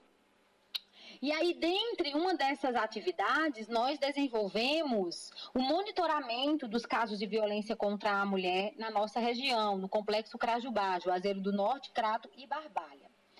É, esse monitoramento ele ocorre quando os nossos bolsistas, né, os nossos alunos, eles comparecem aos serviços da rede de enfrentamento e colhem informações referentes ao perfil das mulheres que procuram esses serviços, objetivando ajuda, objetivando denunciar os casos de violência que sofrem e objetivando apoio, né, para romperem esse ciclo de violência, esses ciclos abusivos. E aí, o que é que revelam esses nossos dados? Quando nós analisamos o perfil dessas mulheres que procuram os serviços da rede de enfrentamento. É, é importante dizer que o Observatório, desde o ano de 2016, possui um banco de dados de aproximadamente quase 10 mil casos. Ou seja, isso significa que ao longo aí de aproximadamente todos esses anos, é muito elevado o número de casos de mulheres né, que procuram os serviços é, denunciando a violência sofrida e procurando ajuda. É, identificamos que os serviços que são mais acessados são os serviços vinculados aos setores da segurança pública, como as delegacias de defesa da mulher, que existe no município de Juazeiro do Norte e Crato, é, e o NUDEM, né, que existe no município do Crato, tá? E aí, posteriormente, após os serviços de segurança pública, nós vemos aproximadamente 25 a 30% dessas mulheres, elas procuram os serviços de assistência social e os serviços de saúde, certo? Os centros de referência e os serviços de saúde, principalmente quem notifica nos serviços de saúde é a unidade hospitalar. Então, isso mostra que as mulheres, quando acessam os serviços de saúde, acessam os serviços em estados críticos, né? Em estados mais graves, é, a, porta de entrada é o hospital, porque ela necessita realmente de cuidados médicos mais complexos. É, Um outro dado interessante é que desde 2016 até atualmente, né, a gente vem observando um aumento constante no número de casos de violência contra a mulher. E as principais mulheres que procuram esses serviços são as mulheres jovens, adultas, é importante que se diga, e aí essa faixa etária ela é muito peculiar, né, porque uma mulher que sofre violência nesse período de vida, ela vai ter um duplo impacto, porque ela tem um impacto, um impacto na vida reprodutiva, porque é um período que ela eh, está propícia né, a engravidar, caso ela queira, lógico, e aí ela pode ter complicações é, inerentes à dificuldade de engravidar, aborto, né, mortalidade elevada, mortalidade materna, como ela também vai ter um impacto na vida produtiva, né? Ou seja, o impacto na vida reprodutiva, quando a gente pensa em gravidez, e o impacto na vida produtiva, quando a gente pensa que essas mulheres elas estão naquela idade em que uma boa parte podem estar inseridas no mercado de trabalho e em decorrência disso, né, em decorrência das sequelas da violência, elas vão se ausentar, elas vão faltar e aí elas podem ter uma possibilidade maior de perderem os seus vínculos empregatícios e que vai aumentar a dependência dessas mulheres dos seus parceiros e consequentemente aumentar o risco de violência. E aí um outro fato interessante que nos chama a atenção é que de fato a maioria das mulheres é, que são vitimizadas elas têm baixa escolaridade e, consequentemente, elas têm baixa renda.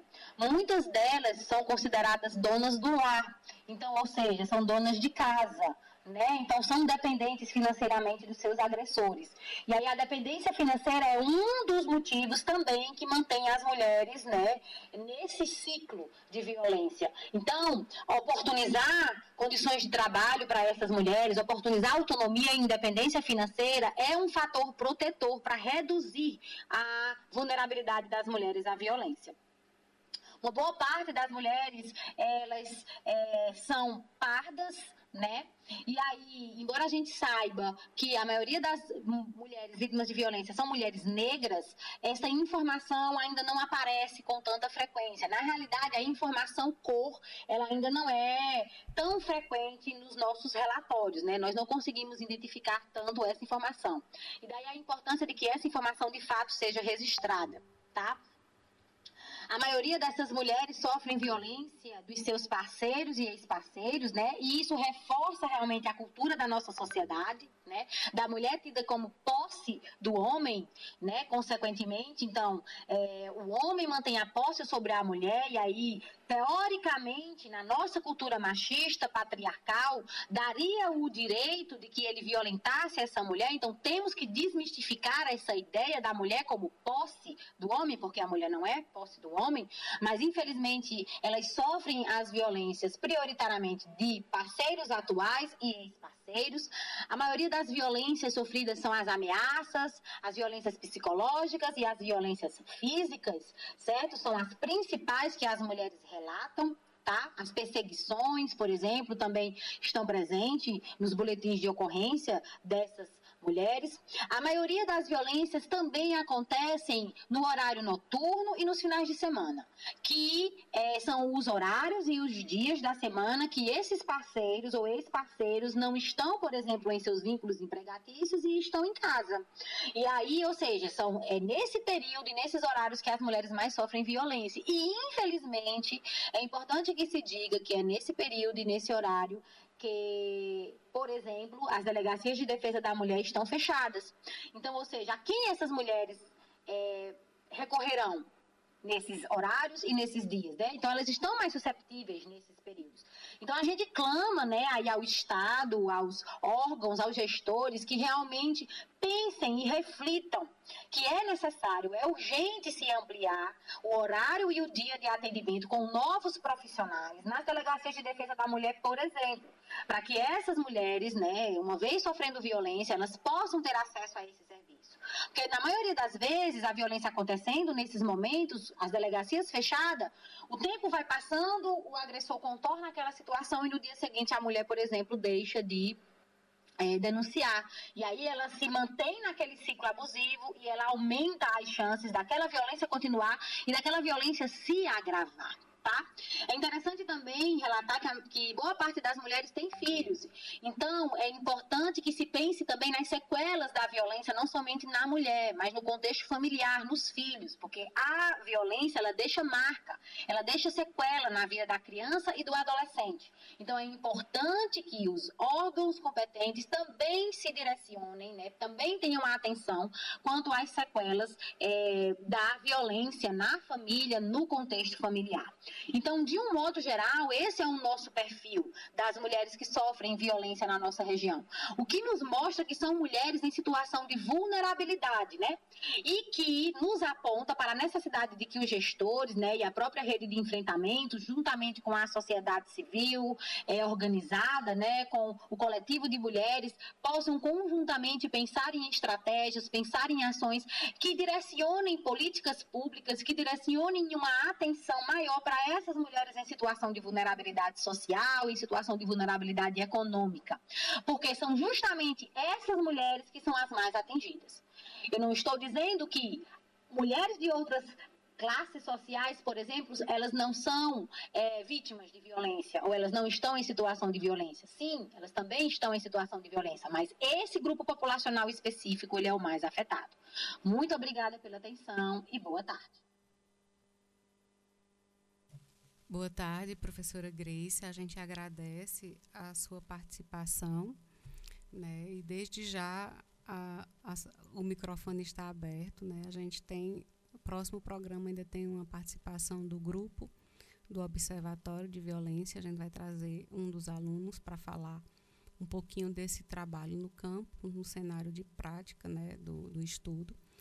E ainda estamos na coleta de, de falas de mulheres aqui e já temos mais, né?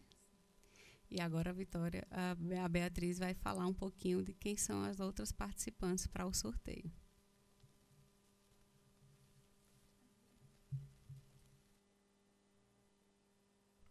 E agora a gente vai ter a participação de Adriana, do Baixinho, né, do grupo das, Fuxiqueiras, e ela vai falar um pouco para a gente o que o porquê defender o SUS.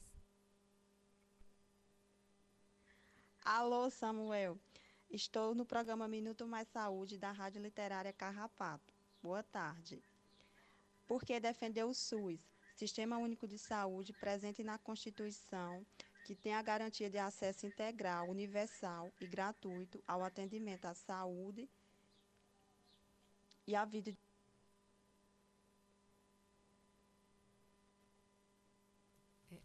A gente agradece, Adriana, sua participação e lembrando que a Adriana mora lá no, no Baixio das Palmeiras. Então, isso demonstra que o, o, o programa já também está chegando na, na comunidade de vocês. Né?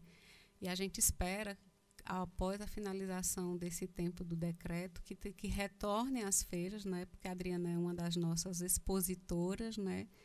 da feira com o grupo As Fuxiqueiras do Pé da Serra, lá do Baixio. Tem trabalhos belíssimos, né? E já participou também junto da gente do, do acho que foi o primeiro episódio do Saúde na Feira, que também é um projeto que a gente está desenvolvendo junto à comunidade, né? De tá estar tá ouvindo as pessoas. A feira está acontecendo, a música está tá rolando nas caixinhas, mas a gente está ouvindo as pessoas ao final das falas, a gente está transformando num podcast. Samuel é quem faz isso, essa parte todinha técnica, né? E aí a gente transforma em episódios e a cada programa do Minuto Mais Saúde, que estava coincidendo com as feiras, né? A gente colocava para até os moradores, os feirantes, né? Os expositores se ouvirem, né? Porque isso também, essa participação, ela precisa ser ampliada, né? A voz da comunidade ela tem que estar junto e atravessada pelo programa em vários contextos. Né? A gente não vai trazer um programa só para falar de doença. A gente tem que trazer um programa, mas que dialogue o cotidiano, a vida das pessoas. E essa vida ela tem que ser em abundância. A gente agora vai encerrar é, a, o, a, a, o envio das, das perguntas. Acho que a gente já tem sete, sete participações de mulheres. A gente vai agora, encerramos o bloco 2, vamos para uma música. né? É, e iniciaremos o bloco 3 e ao final, ao início do bloco 3, a gente já vai anunciar as duas ganhadoras do sorteio. E quando a gente anunciar, a gente pede que a pessoa já compareça aqui para a gente formalizar a entrega, né? E fazer um registro fotográfico para a gente também estar tá divulgando e marcando as nossas colaboradoras que doaram uh, o presente. Lembrando a todas que no próximo sábado também retornaremos com mais sorteios de brindes.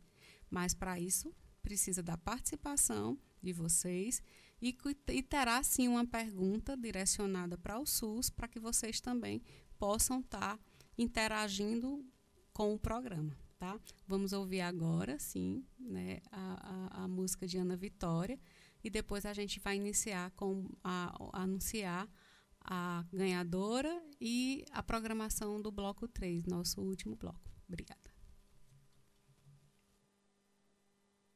Deixa eu me apresentar, que eu acabei de chegar. Depois que me escutar, você vai lembrar meu nome.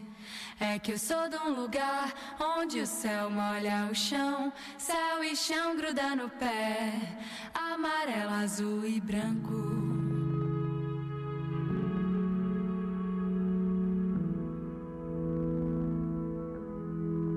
Deixa eu me apresentar, que eu acabei de chegar. Depois que me escutar, você vai lembrar meu nome. É que eu sou de um lugar onde o céu molha o chão, céu e chão gruda no pé,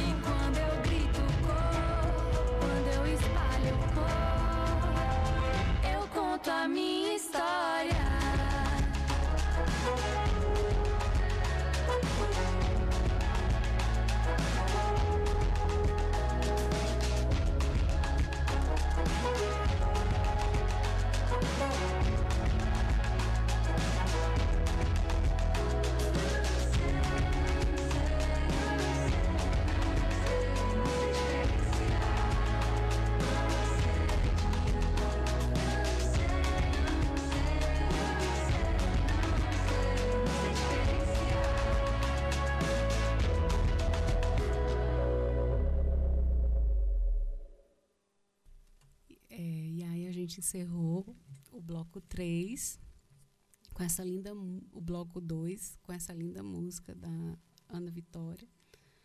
E aí na fala da, concomitante à música ia acontecendo, tem uma fala da Rita Lee, uma grande cantora, uma grande mulher, uma grande lutadora. É, na sua fala ela traz um pouco dessa história das mulheres, né? E cada mulher aqui tem a sua história. Né? Independente dessa idade, ela já vivencia a sua história. Então, minha gente, vamos escrever a nossa história com, através de uma vida em abundância. Vamos apontar os nossos lápis, né? Vamos ser dona do nosso destino, né? Do nosso corpo, né? Da nossa vida. Nós não somos propriedade de ninguém. Temos que nos amar e lutar por esse direito. E a gente tem o direito de ser feliz. Né? E no bloco 3, com muita felicidade, né? amorosidade, estou resgatando uma, uma amiga de infância, muito querida, né? onde tem uma memória afetiva de, de vários encontros quando a gente era criança, que é a Ina B. E na fala dela, ela vai trazer o lançamento de um livro, né, que eu, esse, esse, é, esse, esse descobrir esse livro dela foi através de rede social, né, foi no, pelo Facebook. Aí, quando ela, ela fez um encontro mês passado de, de lançamento do livro dela, me chamou a atenção, eu fui buscar informações, conversei com ela, nos reaproximamos, né, porque ela é do Cariri, mas ela mora em Fortaleza. E aí quando a gente começou a construir essa fala dela, eu disse: Nabe, eu tenho uma curiosidade de saber o significado do teu nome. Porque é muito importante, minha gente, a gente saber é, quem somos nós a partir do nosso próprio nome. Porque quando a gente ecoa o nosso nome, existe uma força no nosso nome. Né? Não é só um nome. Né? Por trás desse nome existe uma força. Né? Uma força que foi mentalizada, imantada pelas nossas mães, pelas nossas avós, porque às vezes as escolhas dos nomes vêm da própria família ou de uma amiga querida, né? Ou de uma história que você escreve, eh, ouviu, né? E ela trouxe na fala dela, quando eu comecei a conversar com ela, um pouco da história do nome dela, né? O nome dela tem origem indígena e Inabê significa água corrente. E quando ela passou as, as falas dela, né, dela para a gente ir organizando, fazendo as edições, porque até chegar aqui para apresentar para vocês existe um percurso. Um percurso meu e depois um percurso de Samuel, né, na construção de, de cada fala. E eu acabo ouvindo previamente as falas dos colaboradores, né, das colaboradoras, e eu disse a ela assim, Inabê, você me a sua água corrente me transbordou a emoção. Então assim, é com esse sentimento de me sentir transbordada, Inabê, que a gente te acolhe aqui no programa, escuta a tua história, escuta também a história nas falas subsequentes de Dona Fanca e Dona Rosária, né?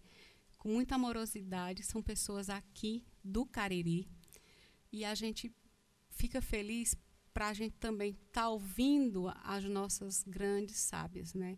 São grandes mulheres, Dona, Dona Fanca e Dona Rosária, que trazem uma história belíssima. Mas quem vai contar essa história é Inabê Salles. Inabê, ela é pedagoga pela Universidade Regional do Cariri, mestre e doutora em Educação Brasileira pela Universidade Federal do Ceará, e depois da fala dela, a gente vai ouvir Dona Fanca, que é a Francisca Mendes, e a Dona Rosália Lustosa. Seja bem-vinda, Inabê. Oi, gente, que prazer imenso estar aqui com vocês. É, fazendo parte dessa rádio Carrapato, desse programa Mais Saúde. Meu nome é Inambê Sales. Eu sou da região do Cariri também, nasci na cidade do Crato. Me formei em pedagogia na URCA e venho aqui para falar do meu livro, né? Mulheres Griots customizando políticas públicas e culturas educacionais. A história desse livro começa aproximadamente 12 anos atrás, quando eu era professora substituta do curso de pedagogia da URCA e também atuava como pedagoga do Ponto de Cultura Instituto de Ecostania Juriti, localizado no Juazeiro do Norte. Recordo que estava no Ponto de Cultura e fui acompanhar um técnico do Ministério da Cultura em um outro ponto de cultura que fica localizado na Gameleira de São Sebastião, na cidade de Missão Velha, que por sinal é um lugar que tem uma das vistas mais bonitas da região do Cariri. Eu recomendo. Mesmo com essa vista divina, o que mais me encantou foi o que eu encontrei na escola, que fica ao lado da ponta de cultura. Quando eu cheguei naquela escola, eu me deparei com senhoras da comunidade sentadas no pátio, fazendo uma grande roda com as crianças. As crianças da escola estavam escutando as histórias da comunidade, da região, as lendas, os causos, as cantigas, né? E ao mesmo tempo estavam produzindo bonecas de pano para representar os personagens dessas histórias e produzindo o cenário dessas histórias com barro. O livro então consiste no resultado da pesquisa de mestrado em educação brasileira que eu realizei no período de 2009 a 2011 na Universidade Federal do Ceará. Nesse período e processo da pesquisa, tudo era tão novo que eu brinco até os dias de hoje que eu era a própria retirante intelectual, que saía do interior do Ceará para ir morar na capital e dar conta desse desafio acadêmico que significou esse projeto. Mas o projeto em si também se anunciava como um grande desafio, porque investigar sobre essa pedagogia do griot era algo muito novo, mas com o tempo, né, em diálogos e amadurecendo tudo isso, é, esses conceitos, essas categorias, junto com a minha orientadora, a gente percebeu que era preciso também apresentar o que era esse griot e talvez se tornasse muito mais significativo para essa pesquisa apresentar como essas mulheres contadoras de história significavam essa experiência de serem de terem sido reconhecidas como um patrimônio nacional da nossa memória, né? Do nosso da nossa cultura popular. Decidimos então, dentro desse objeto de estudo inicial, que era a pedagogia do griot, investigar como essas mulheres reconhecidas como griots significavam as suas expressões culturais, as suas formas particulares de contar as histórias que elas contavam, né?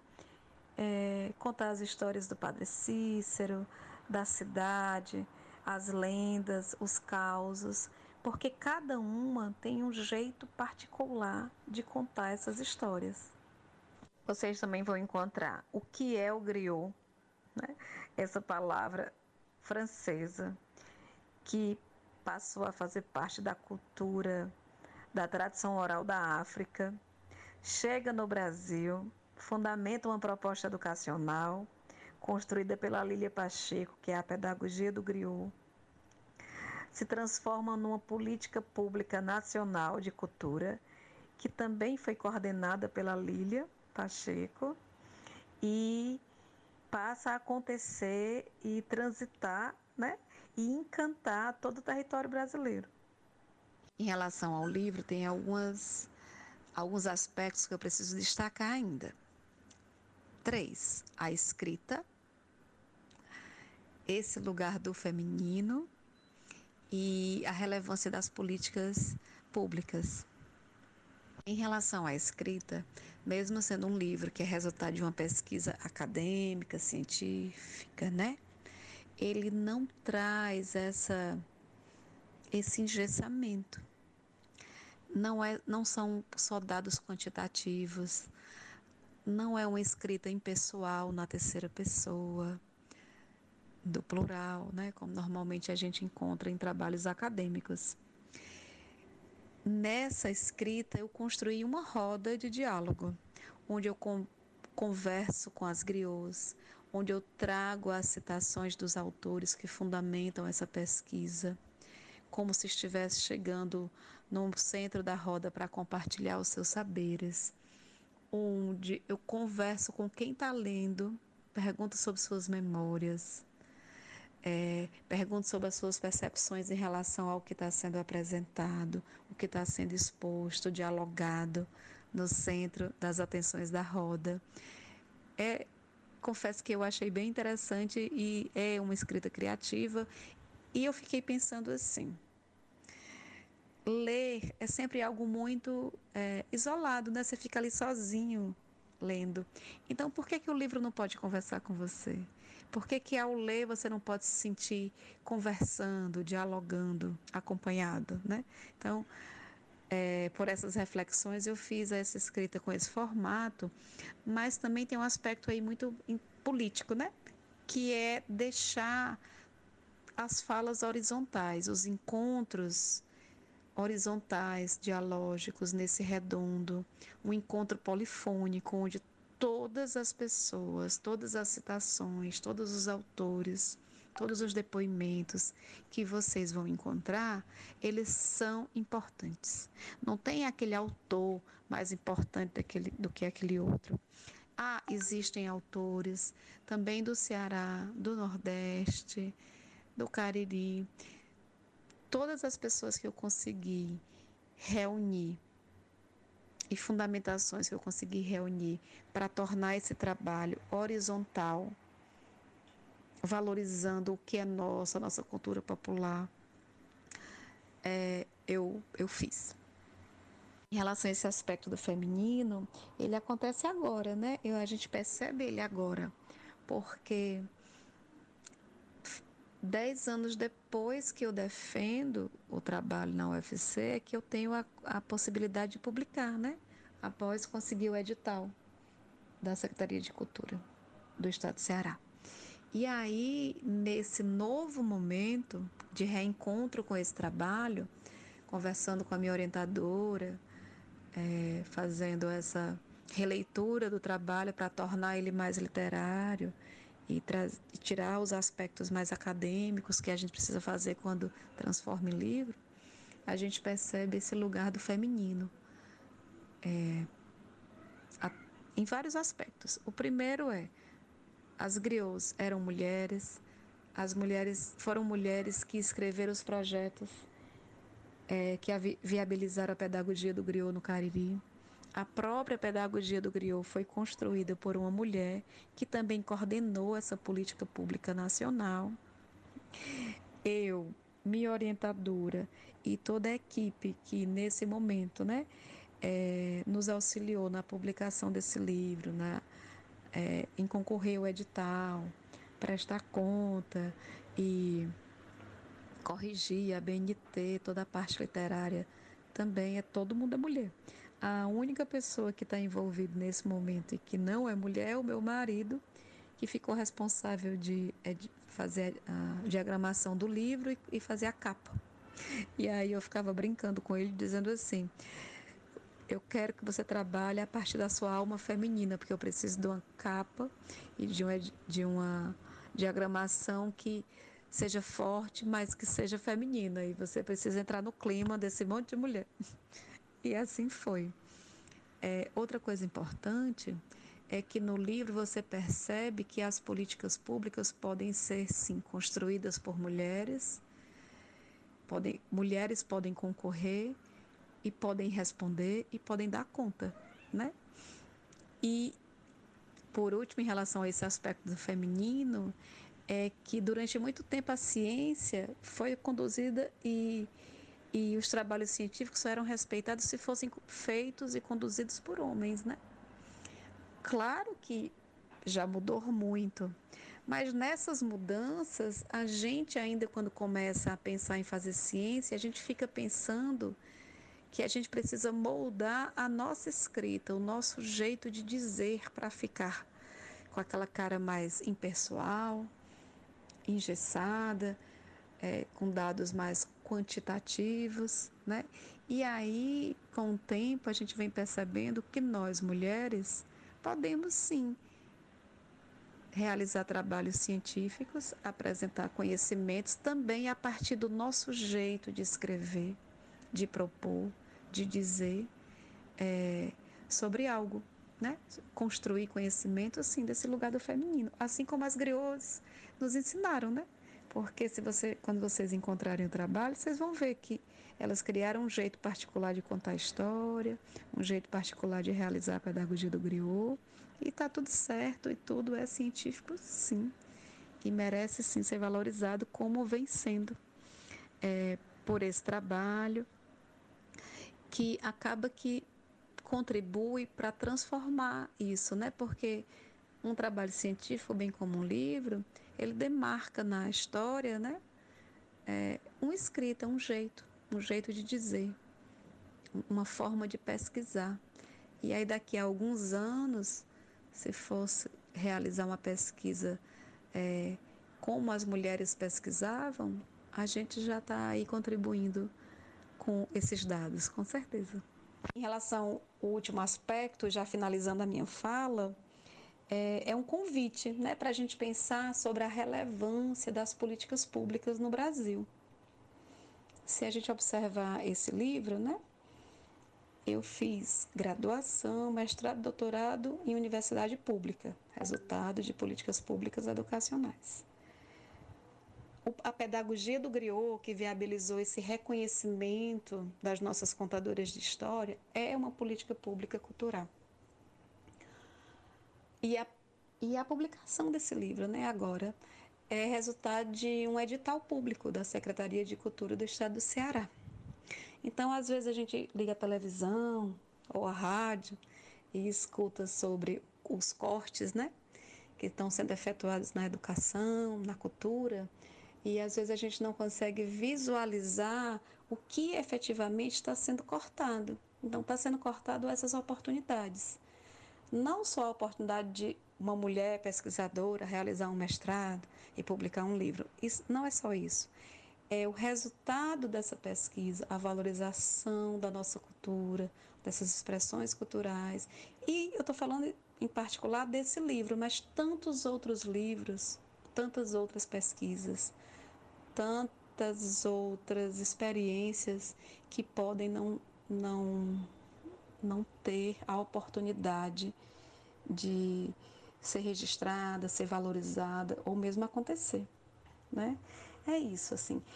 Acho que é importante dizer isso. Gratidão a, a todas as pessoas envolvidas e eu espero que vocês tenham gostado da minha fala, da ideia do livro.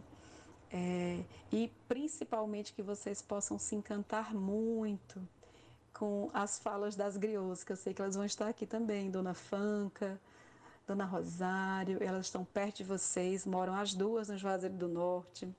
Que vocês possam de repente querer encomendar as suas histórias, as histórias das suas famílias, ou em formato de cordel, ou em formato de pano, que é um estandarte belíssimo que a Dona Fanca é, né? borda a mão, contando as histórias. E no mais, já que eu estou numa rádio no Cariri, agradecer, agradecer a minha terra, né? a minha origem, a minha família, a minha mãe, essa mulher forte, que sempre teve muita identidade, personalidade. E agradecer a todos os encontros que eu tive nessa nossa terrinha, que viabilizaram as minhas crenças, é, e o meu desejo de fazer esse percurso e de repente poder somar com esse livro com a nossa região. Um abraço grande a todo mundo aí que está escutando.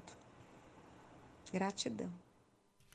A gente aqui agradece, Nabê, pela sua fala, pela, pela forma como você apresentou o seu livro, né? Trazendo várias reflexões, né, na questão dessa política educacional quanto a educação realmente muda. E aí lembro também Paulo Freire, né, um grande educador transformador.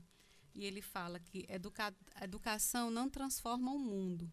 A educação muda pessoas e pessoas transformam o mundo. Então a gente precisa estar, tá, sim, incentivando leitura. Né? Não é à toa que o programa Minuto Mais Saúde está dentro de um contexto também trazendo falas que incentivam o conhecimento através de leituras, através da arte, da poesia, mas num contexto da comunidade, a comunidade é, tem uma resistência cultural, são pontos de cultura também, tem trabalhos belíssimos, tem programas que incentivam a, a, a leitura, né? O, o, a rádio, o espaço da rádio, ela, ela, ela ocupa, né? Ao, ao, lado, ao nosso lado a gente tem uma biblioteca que se chama Oca Literária, né?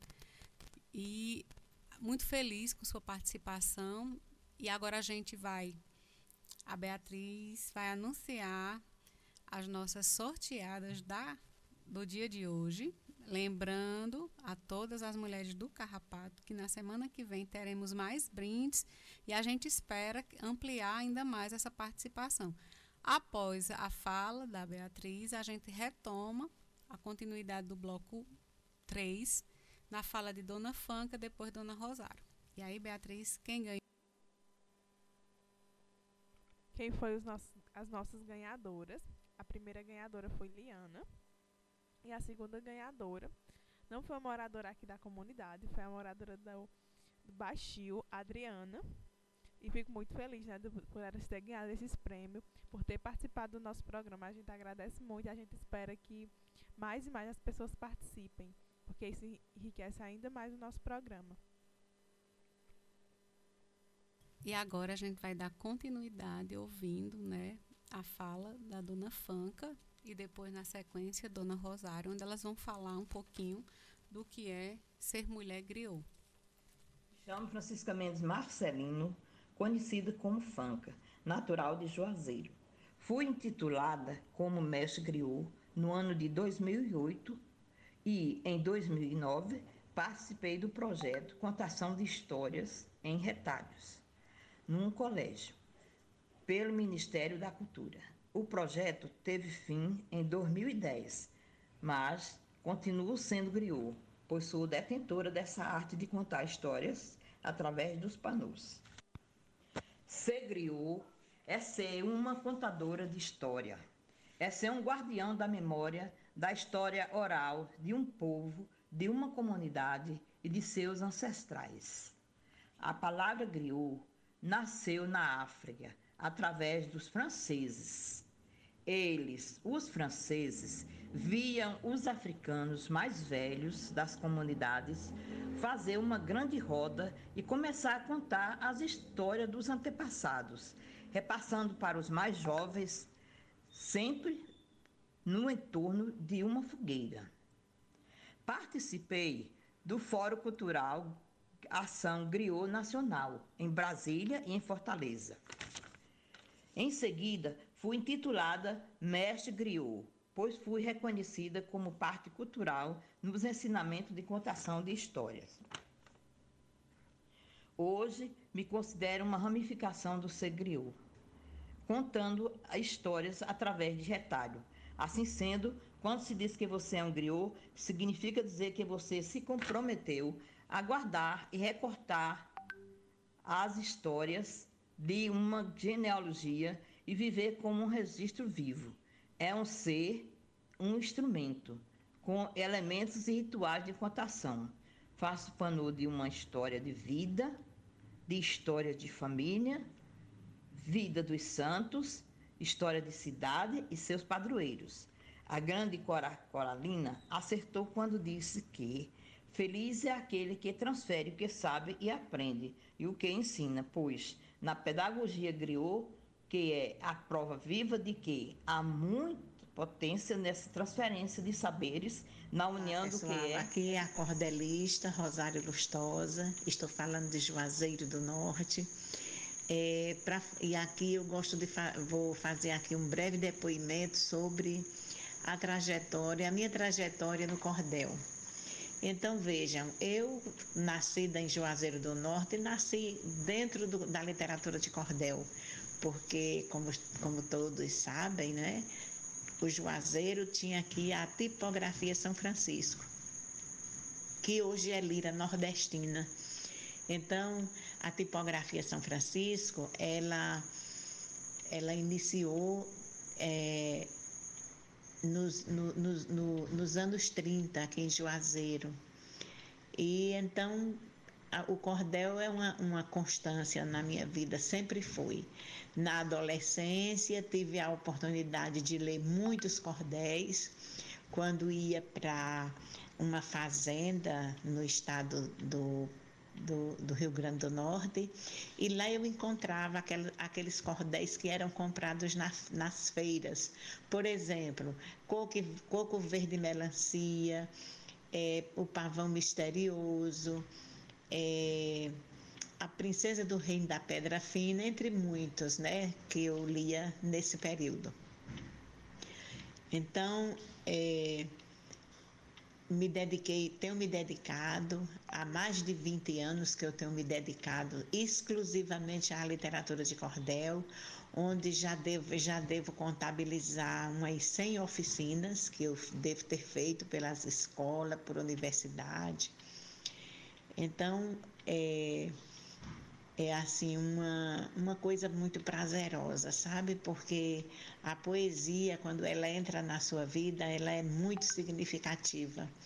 E principalmente quando você passa a usar essa poesia como elemento para contar a história de vida das pessoas. E foi assim que espontaneamente isso me aconteceu. Eu tenho contado várias histórias das pessoas, como contei a história do Juazeiro, do Crato, da Barbalha, de Missão Velha, é, de Brejo Santo, tudo na literatura de cordel. Contei também o Tempo de Saudade no Embalo do Cordel, que é um livrinho onde eu exploro a palavra saudade. Então, gente, para dar vez e voz também aos outros griots, é? que isso é uma condição muito importante para mim, é, tanto que em toda, to, toda obra que eu publico, consta lá nos dados sobre a autora que eu sou griot, griot contadora de história, é, em projeto da Universidade Regional do Cariri para a gráfica Lira Nordestina, é, nesse projeto, né? Então, isso tem sido, assim, um, realmente uma importância muito significativa para mim. E o bom é que eu tenho contado muita história das pessoas, tenho biografado as pessoas. E é tão interessante como elas se sentem importantes quando vê a sua história em cordel. É um momento ímpar, é impressionante como elas ficam felizes. Por exemplo, é, existe aqui na região um, um comerciante é, muito rico é, que tem uma concessionária. Então, a, eu estava aqui na minha casa quando fui surpreendida por, por, algum, por uma funcionária da empresa.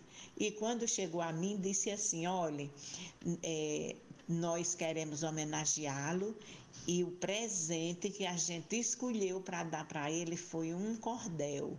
Nós queremos um cordel sobre a vida dele e a senhora que vai fazer esse cordel, porque ele tem de tudo. Está faltando só ter um cordel. Ah, como isso foi bacana, sabe? Foi muito gratificante para mim. É, e outras pessoas também, muitas escrevi. Agora, por exemplo, recentemente, eu escrevi um cordel para duas amigas. É, a última vez que elas tinham se visto, uma tinha 11 anos e a outra 13. Eram, a, uma morava aqui em Juazeiro e a outra, a outra também, né? Só que foi, foi embora para outras para outro estado, para Goiás, e fazia 60 anos que elas não se viam. Então, o que foi que aconteceu? É, a quem mora no Juazeiro pediu para surpreender a do Goiás com um cordel contando essa história. Então eu coloco é, 60 anos de ausência, a história de Sila e Luzia. Então ficou assim muito bacana e elas se, se, se surpreenderam. Então, gente, para que eu possa dar vez e voz também para os meus é, é, colegas griots, né? porque nós somos, somos seis. Então, eu vou ler aqui o cordel, que na época da pesquisa da professora Inhambê, eu, fi, eu escrevi esse cordel. Então, vamos ao cordel. Histórias dos griots cordelistas da lira nordestina.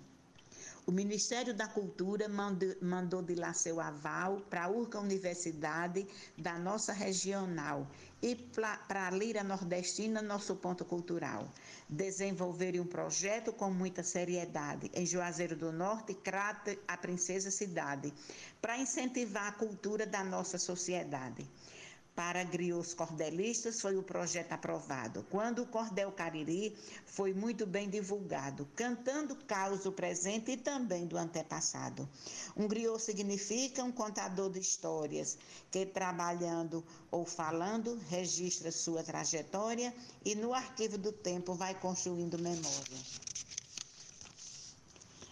Para todos os envolvidos é uma boa experiência porque ensina e aprende coisas da nossa sabência, para a nova geração é uma grande influência. Fizemos com o Cordel uma boa divulgação em eventos e escolas aqui desta região. Com griots de outros projetos fizemos interação. Os nossos depoimentos vou agora divulgar. A nossa própria história eu vou agora contar para que nosso cordel eu possa assim registrar. Cada um vai externar o que tem no coração, quando faz do seu cordel um lazer, uma profissão, agora reconhecida para todo cidadão. Começa o mestre griot com o seu depoimento, depois vem o aprendiz relatar seu experimento, em seguida os outros quatro para fazer o fechamento. Mestre griot João Bandeira. No ano 61, comecei a profissão. No século 1900, dentro do Alto Sertão, até hoje não parei e dou boa explicação. Canto, declamo e escrevo, faço repente e cordel, como sou no improviso, sou nas páginas do papel, sempre procurando dar minha mensagem fiel. Já publiquei várias obras, livro grosso, livro fino, vinil, CD, DVD, poema, canção e hino, em filmes e documentários, o que aprendo eu ensino. Passei dos 50 anos que canto e passo no teste, pois além das cantorias e festivais do Nordeste, já participei no Sul, no Norte e no Centro-Oeste. Cantorias, cantorias no Sudeste, eu lá com outros cantei, no Rio Grande do Sul eu lá cantei e gravei, e no meu velho Nordeste muitos programas fundei resido no Juazeiro há mais de 40 anos, pois mesmo tendo nascido nos sertões paraibanos, dei preferência ao Ceará para realizar meus planos. Griou aprendiz Pedro Ernesto. A mistura dessa arte se espalha por toda parte, reanima e contagia, reúne sabedoria e um pouco de magia para causar muita alegria. Sou griot, sou aprendiz e tudo que faço ou fiz é o que me satisfaz e agora sou capaz de aprender e ensinar e também de revelar que a união gera paz. Griot Francisca Alencar, Neside. Este projeto estimula quem está na melhor idade a repassar seus saberes, reforçando a identidade, fortalecendo a cultura no sertão ou na cidade. Seja dança de quadrilha, sortilégio de fogueira, velhas canções de Natal, de roda ou de capoeira, cordel eu conto ou conto de fadas e tudo que é brincadeira. No seu trabalho griot, não busca fama e glória, mas visa contribuir para preservar a memória, cantando verso e cantiga, cantando caos e histórias. Griot Anilda Figueiredo. Ser contador de história é falar com o coração, ter a linguagem dos olhos que brilham de emoção, é tibungar no passado como balde de cacimbão. É arrastar lá de longe do tempo de nossa avó Causo cheio de detalhes da era do rococó é fazer chorar de rir, gesticular sem ter dó. É fazer com que o ouvinte acredite que é verdade, aproximando a ficção da dura realidade. É ser um grande palhaço com muita honestidade. Griou Aldemar de Moraes. Sou feliz em ser griot para poder me recordar das histórias de vovó que eu sempre ouvi cantar e para a nova geração hoje poder repassar. O Ministério da Cultura e a Lira Nordestina, com uma visão futura, numa inspiração divina, fizeram essa parceria onde se aprende e ensina.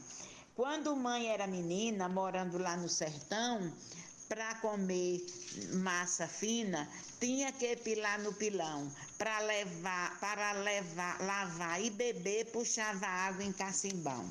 No alpendre do casarão, a gente se reunia só para escutar vovô com sua sabedoria, só para ouvir suas histórias, eu ia lá todo dia.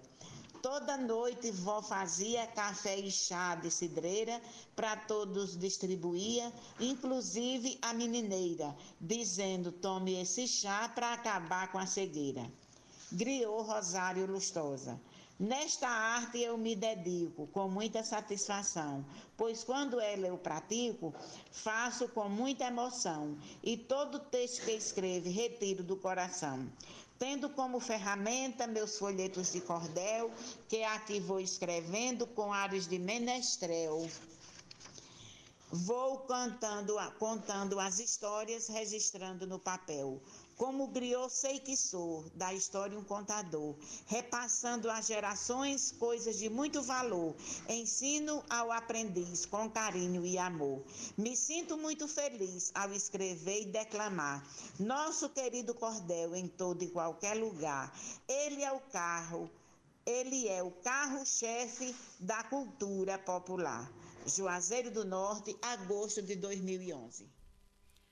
Que lindo, dona Funk, dona Rosário. Muito agradecido por suas falas, né, por estar aqui conosco, contando né, essa experiência, essa representatividade tão forte que atravessa a vida de vocês, com trabalhos maravilhosos.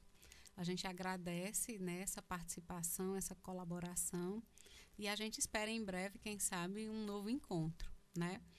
E para dar seguimento já na, no encerramento já do nosso bloco 3, a gente agora vai ouvir a fala de uma querida é, cantora, poetisa, é, atriz, que é a Vitória Rodrigues.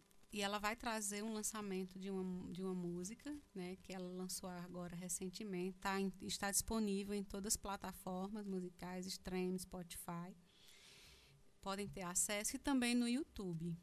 Então a gente vai ouvir um pouco da fala da Vitória e logo em seguida a gente vai ouvir o lançamento dessa linda música que se chama Muito Prazer, Eu Sou Mulher.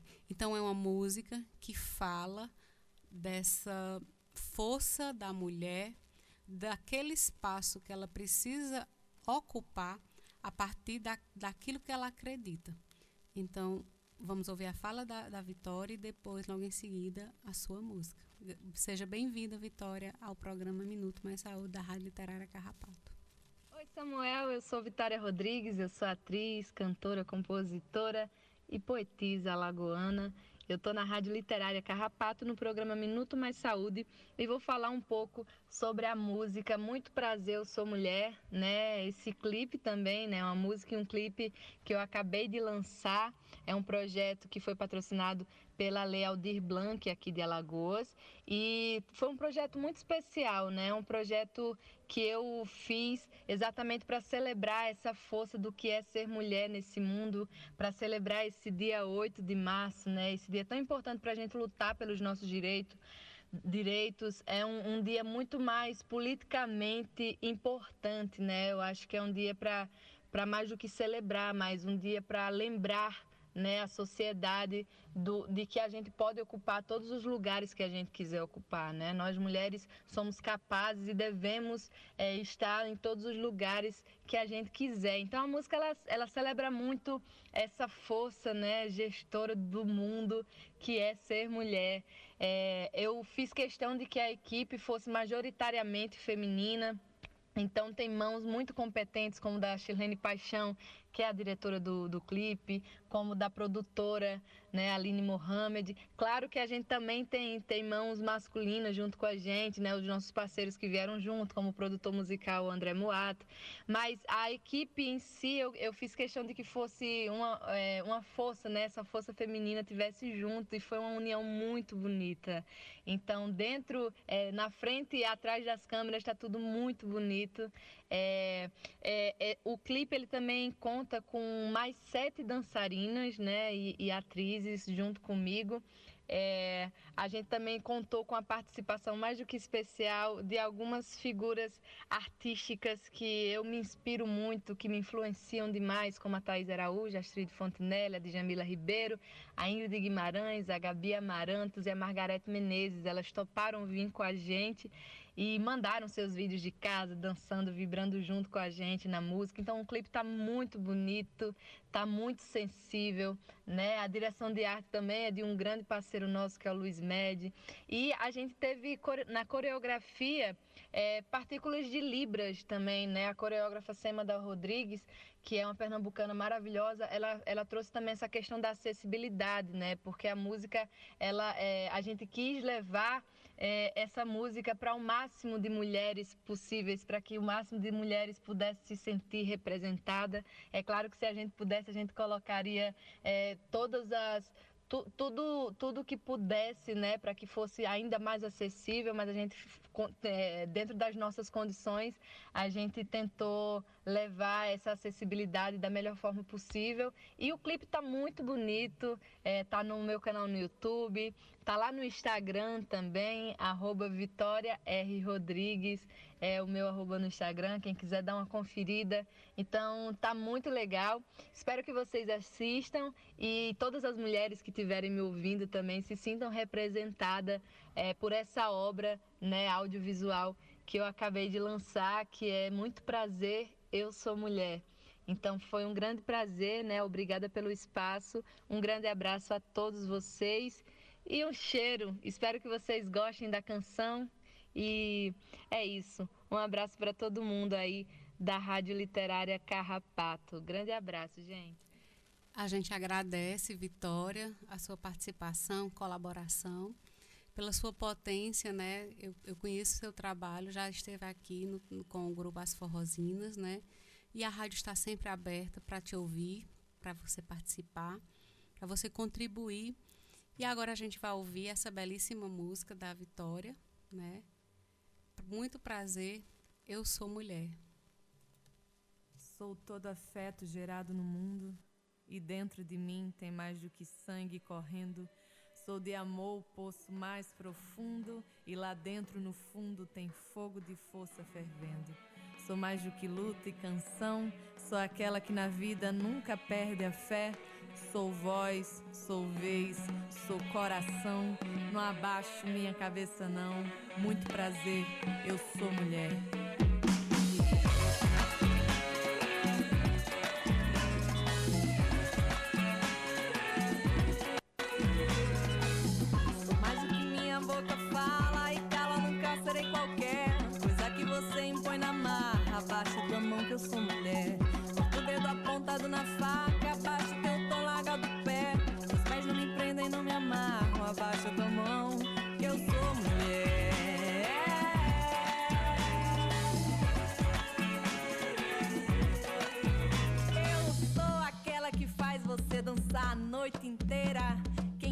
A gente não podia ser trianglista, cavaquinista, artista, bifeira, zabumbeira, sanfoneira?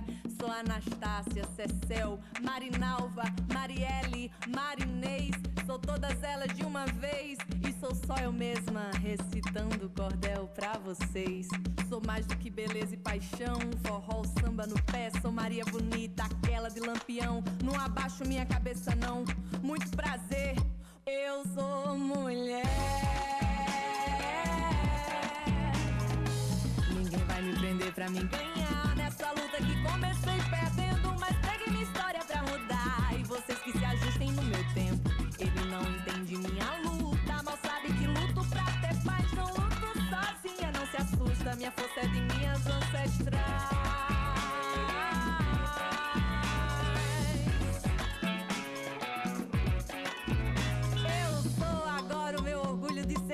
Aqui nesse lugar. Vocês que, em meio a tanto barulho, pararam pra me escutar. Agora por inteira a alegria me domina. Como disse Bia Ferreira, seja preta, indígena, trans, nordestina, você tem a liberdade de ser quem você quiser. Sou agora reflexo de gratidão. Não abaixo minha cabeça, não.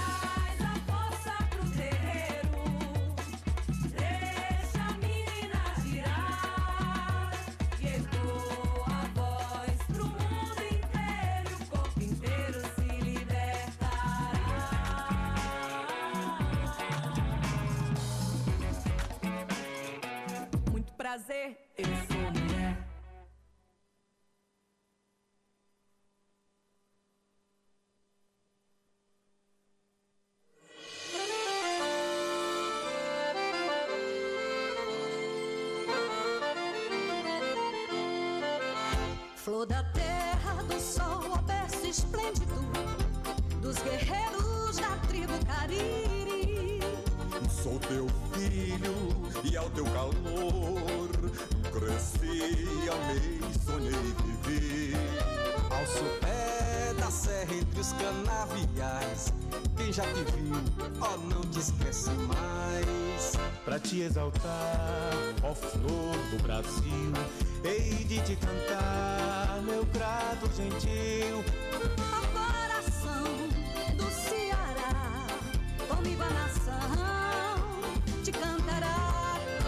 No teu céu, linda brilha estrela fugida Que há cem anos norteia teu porvir Grato amado, idolatrado Teu destino has de seguir Grande e forte como nosso verde mar. Bendita sejas, ó terra de Alencar.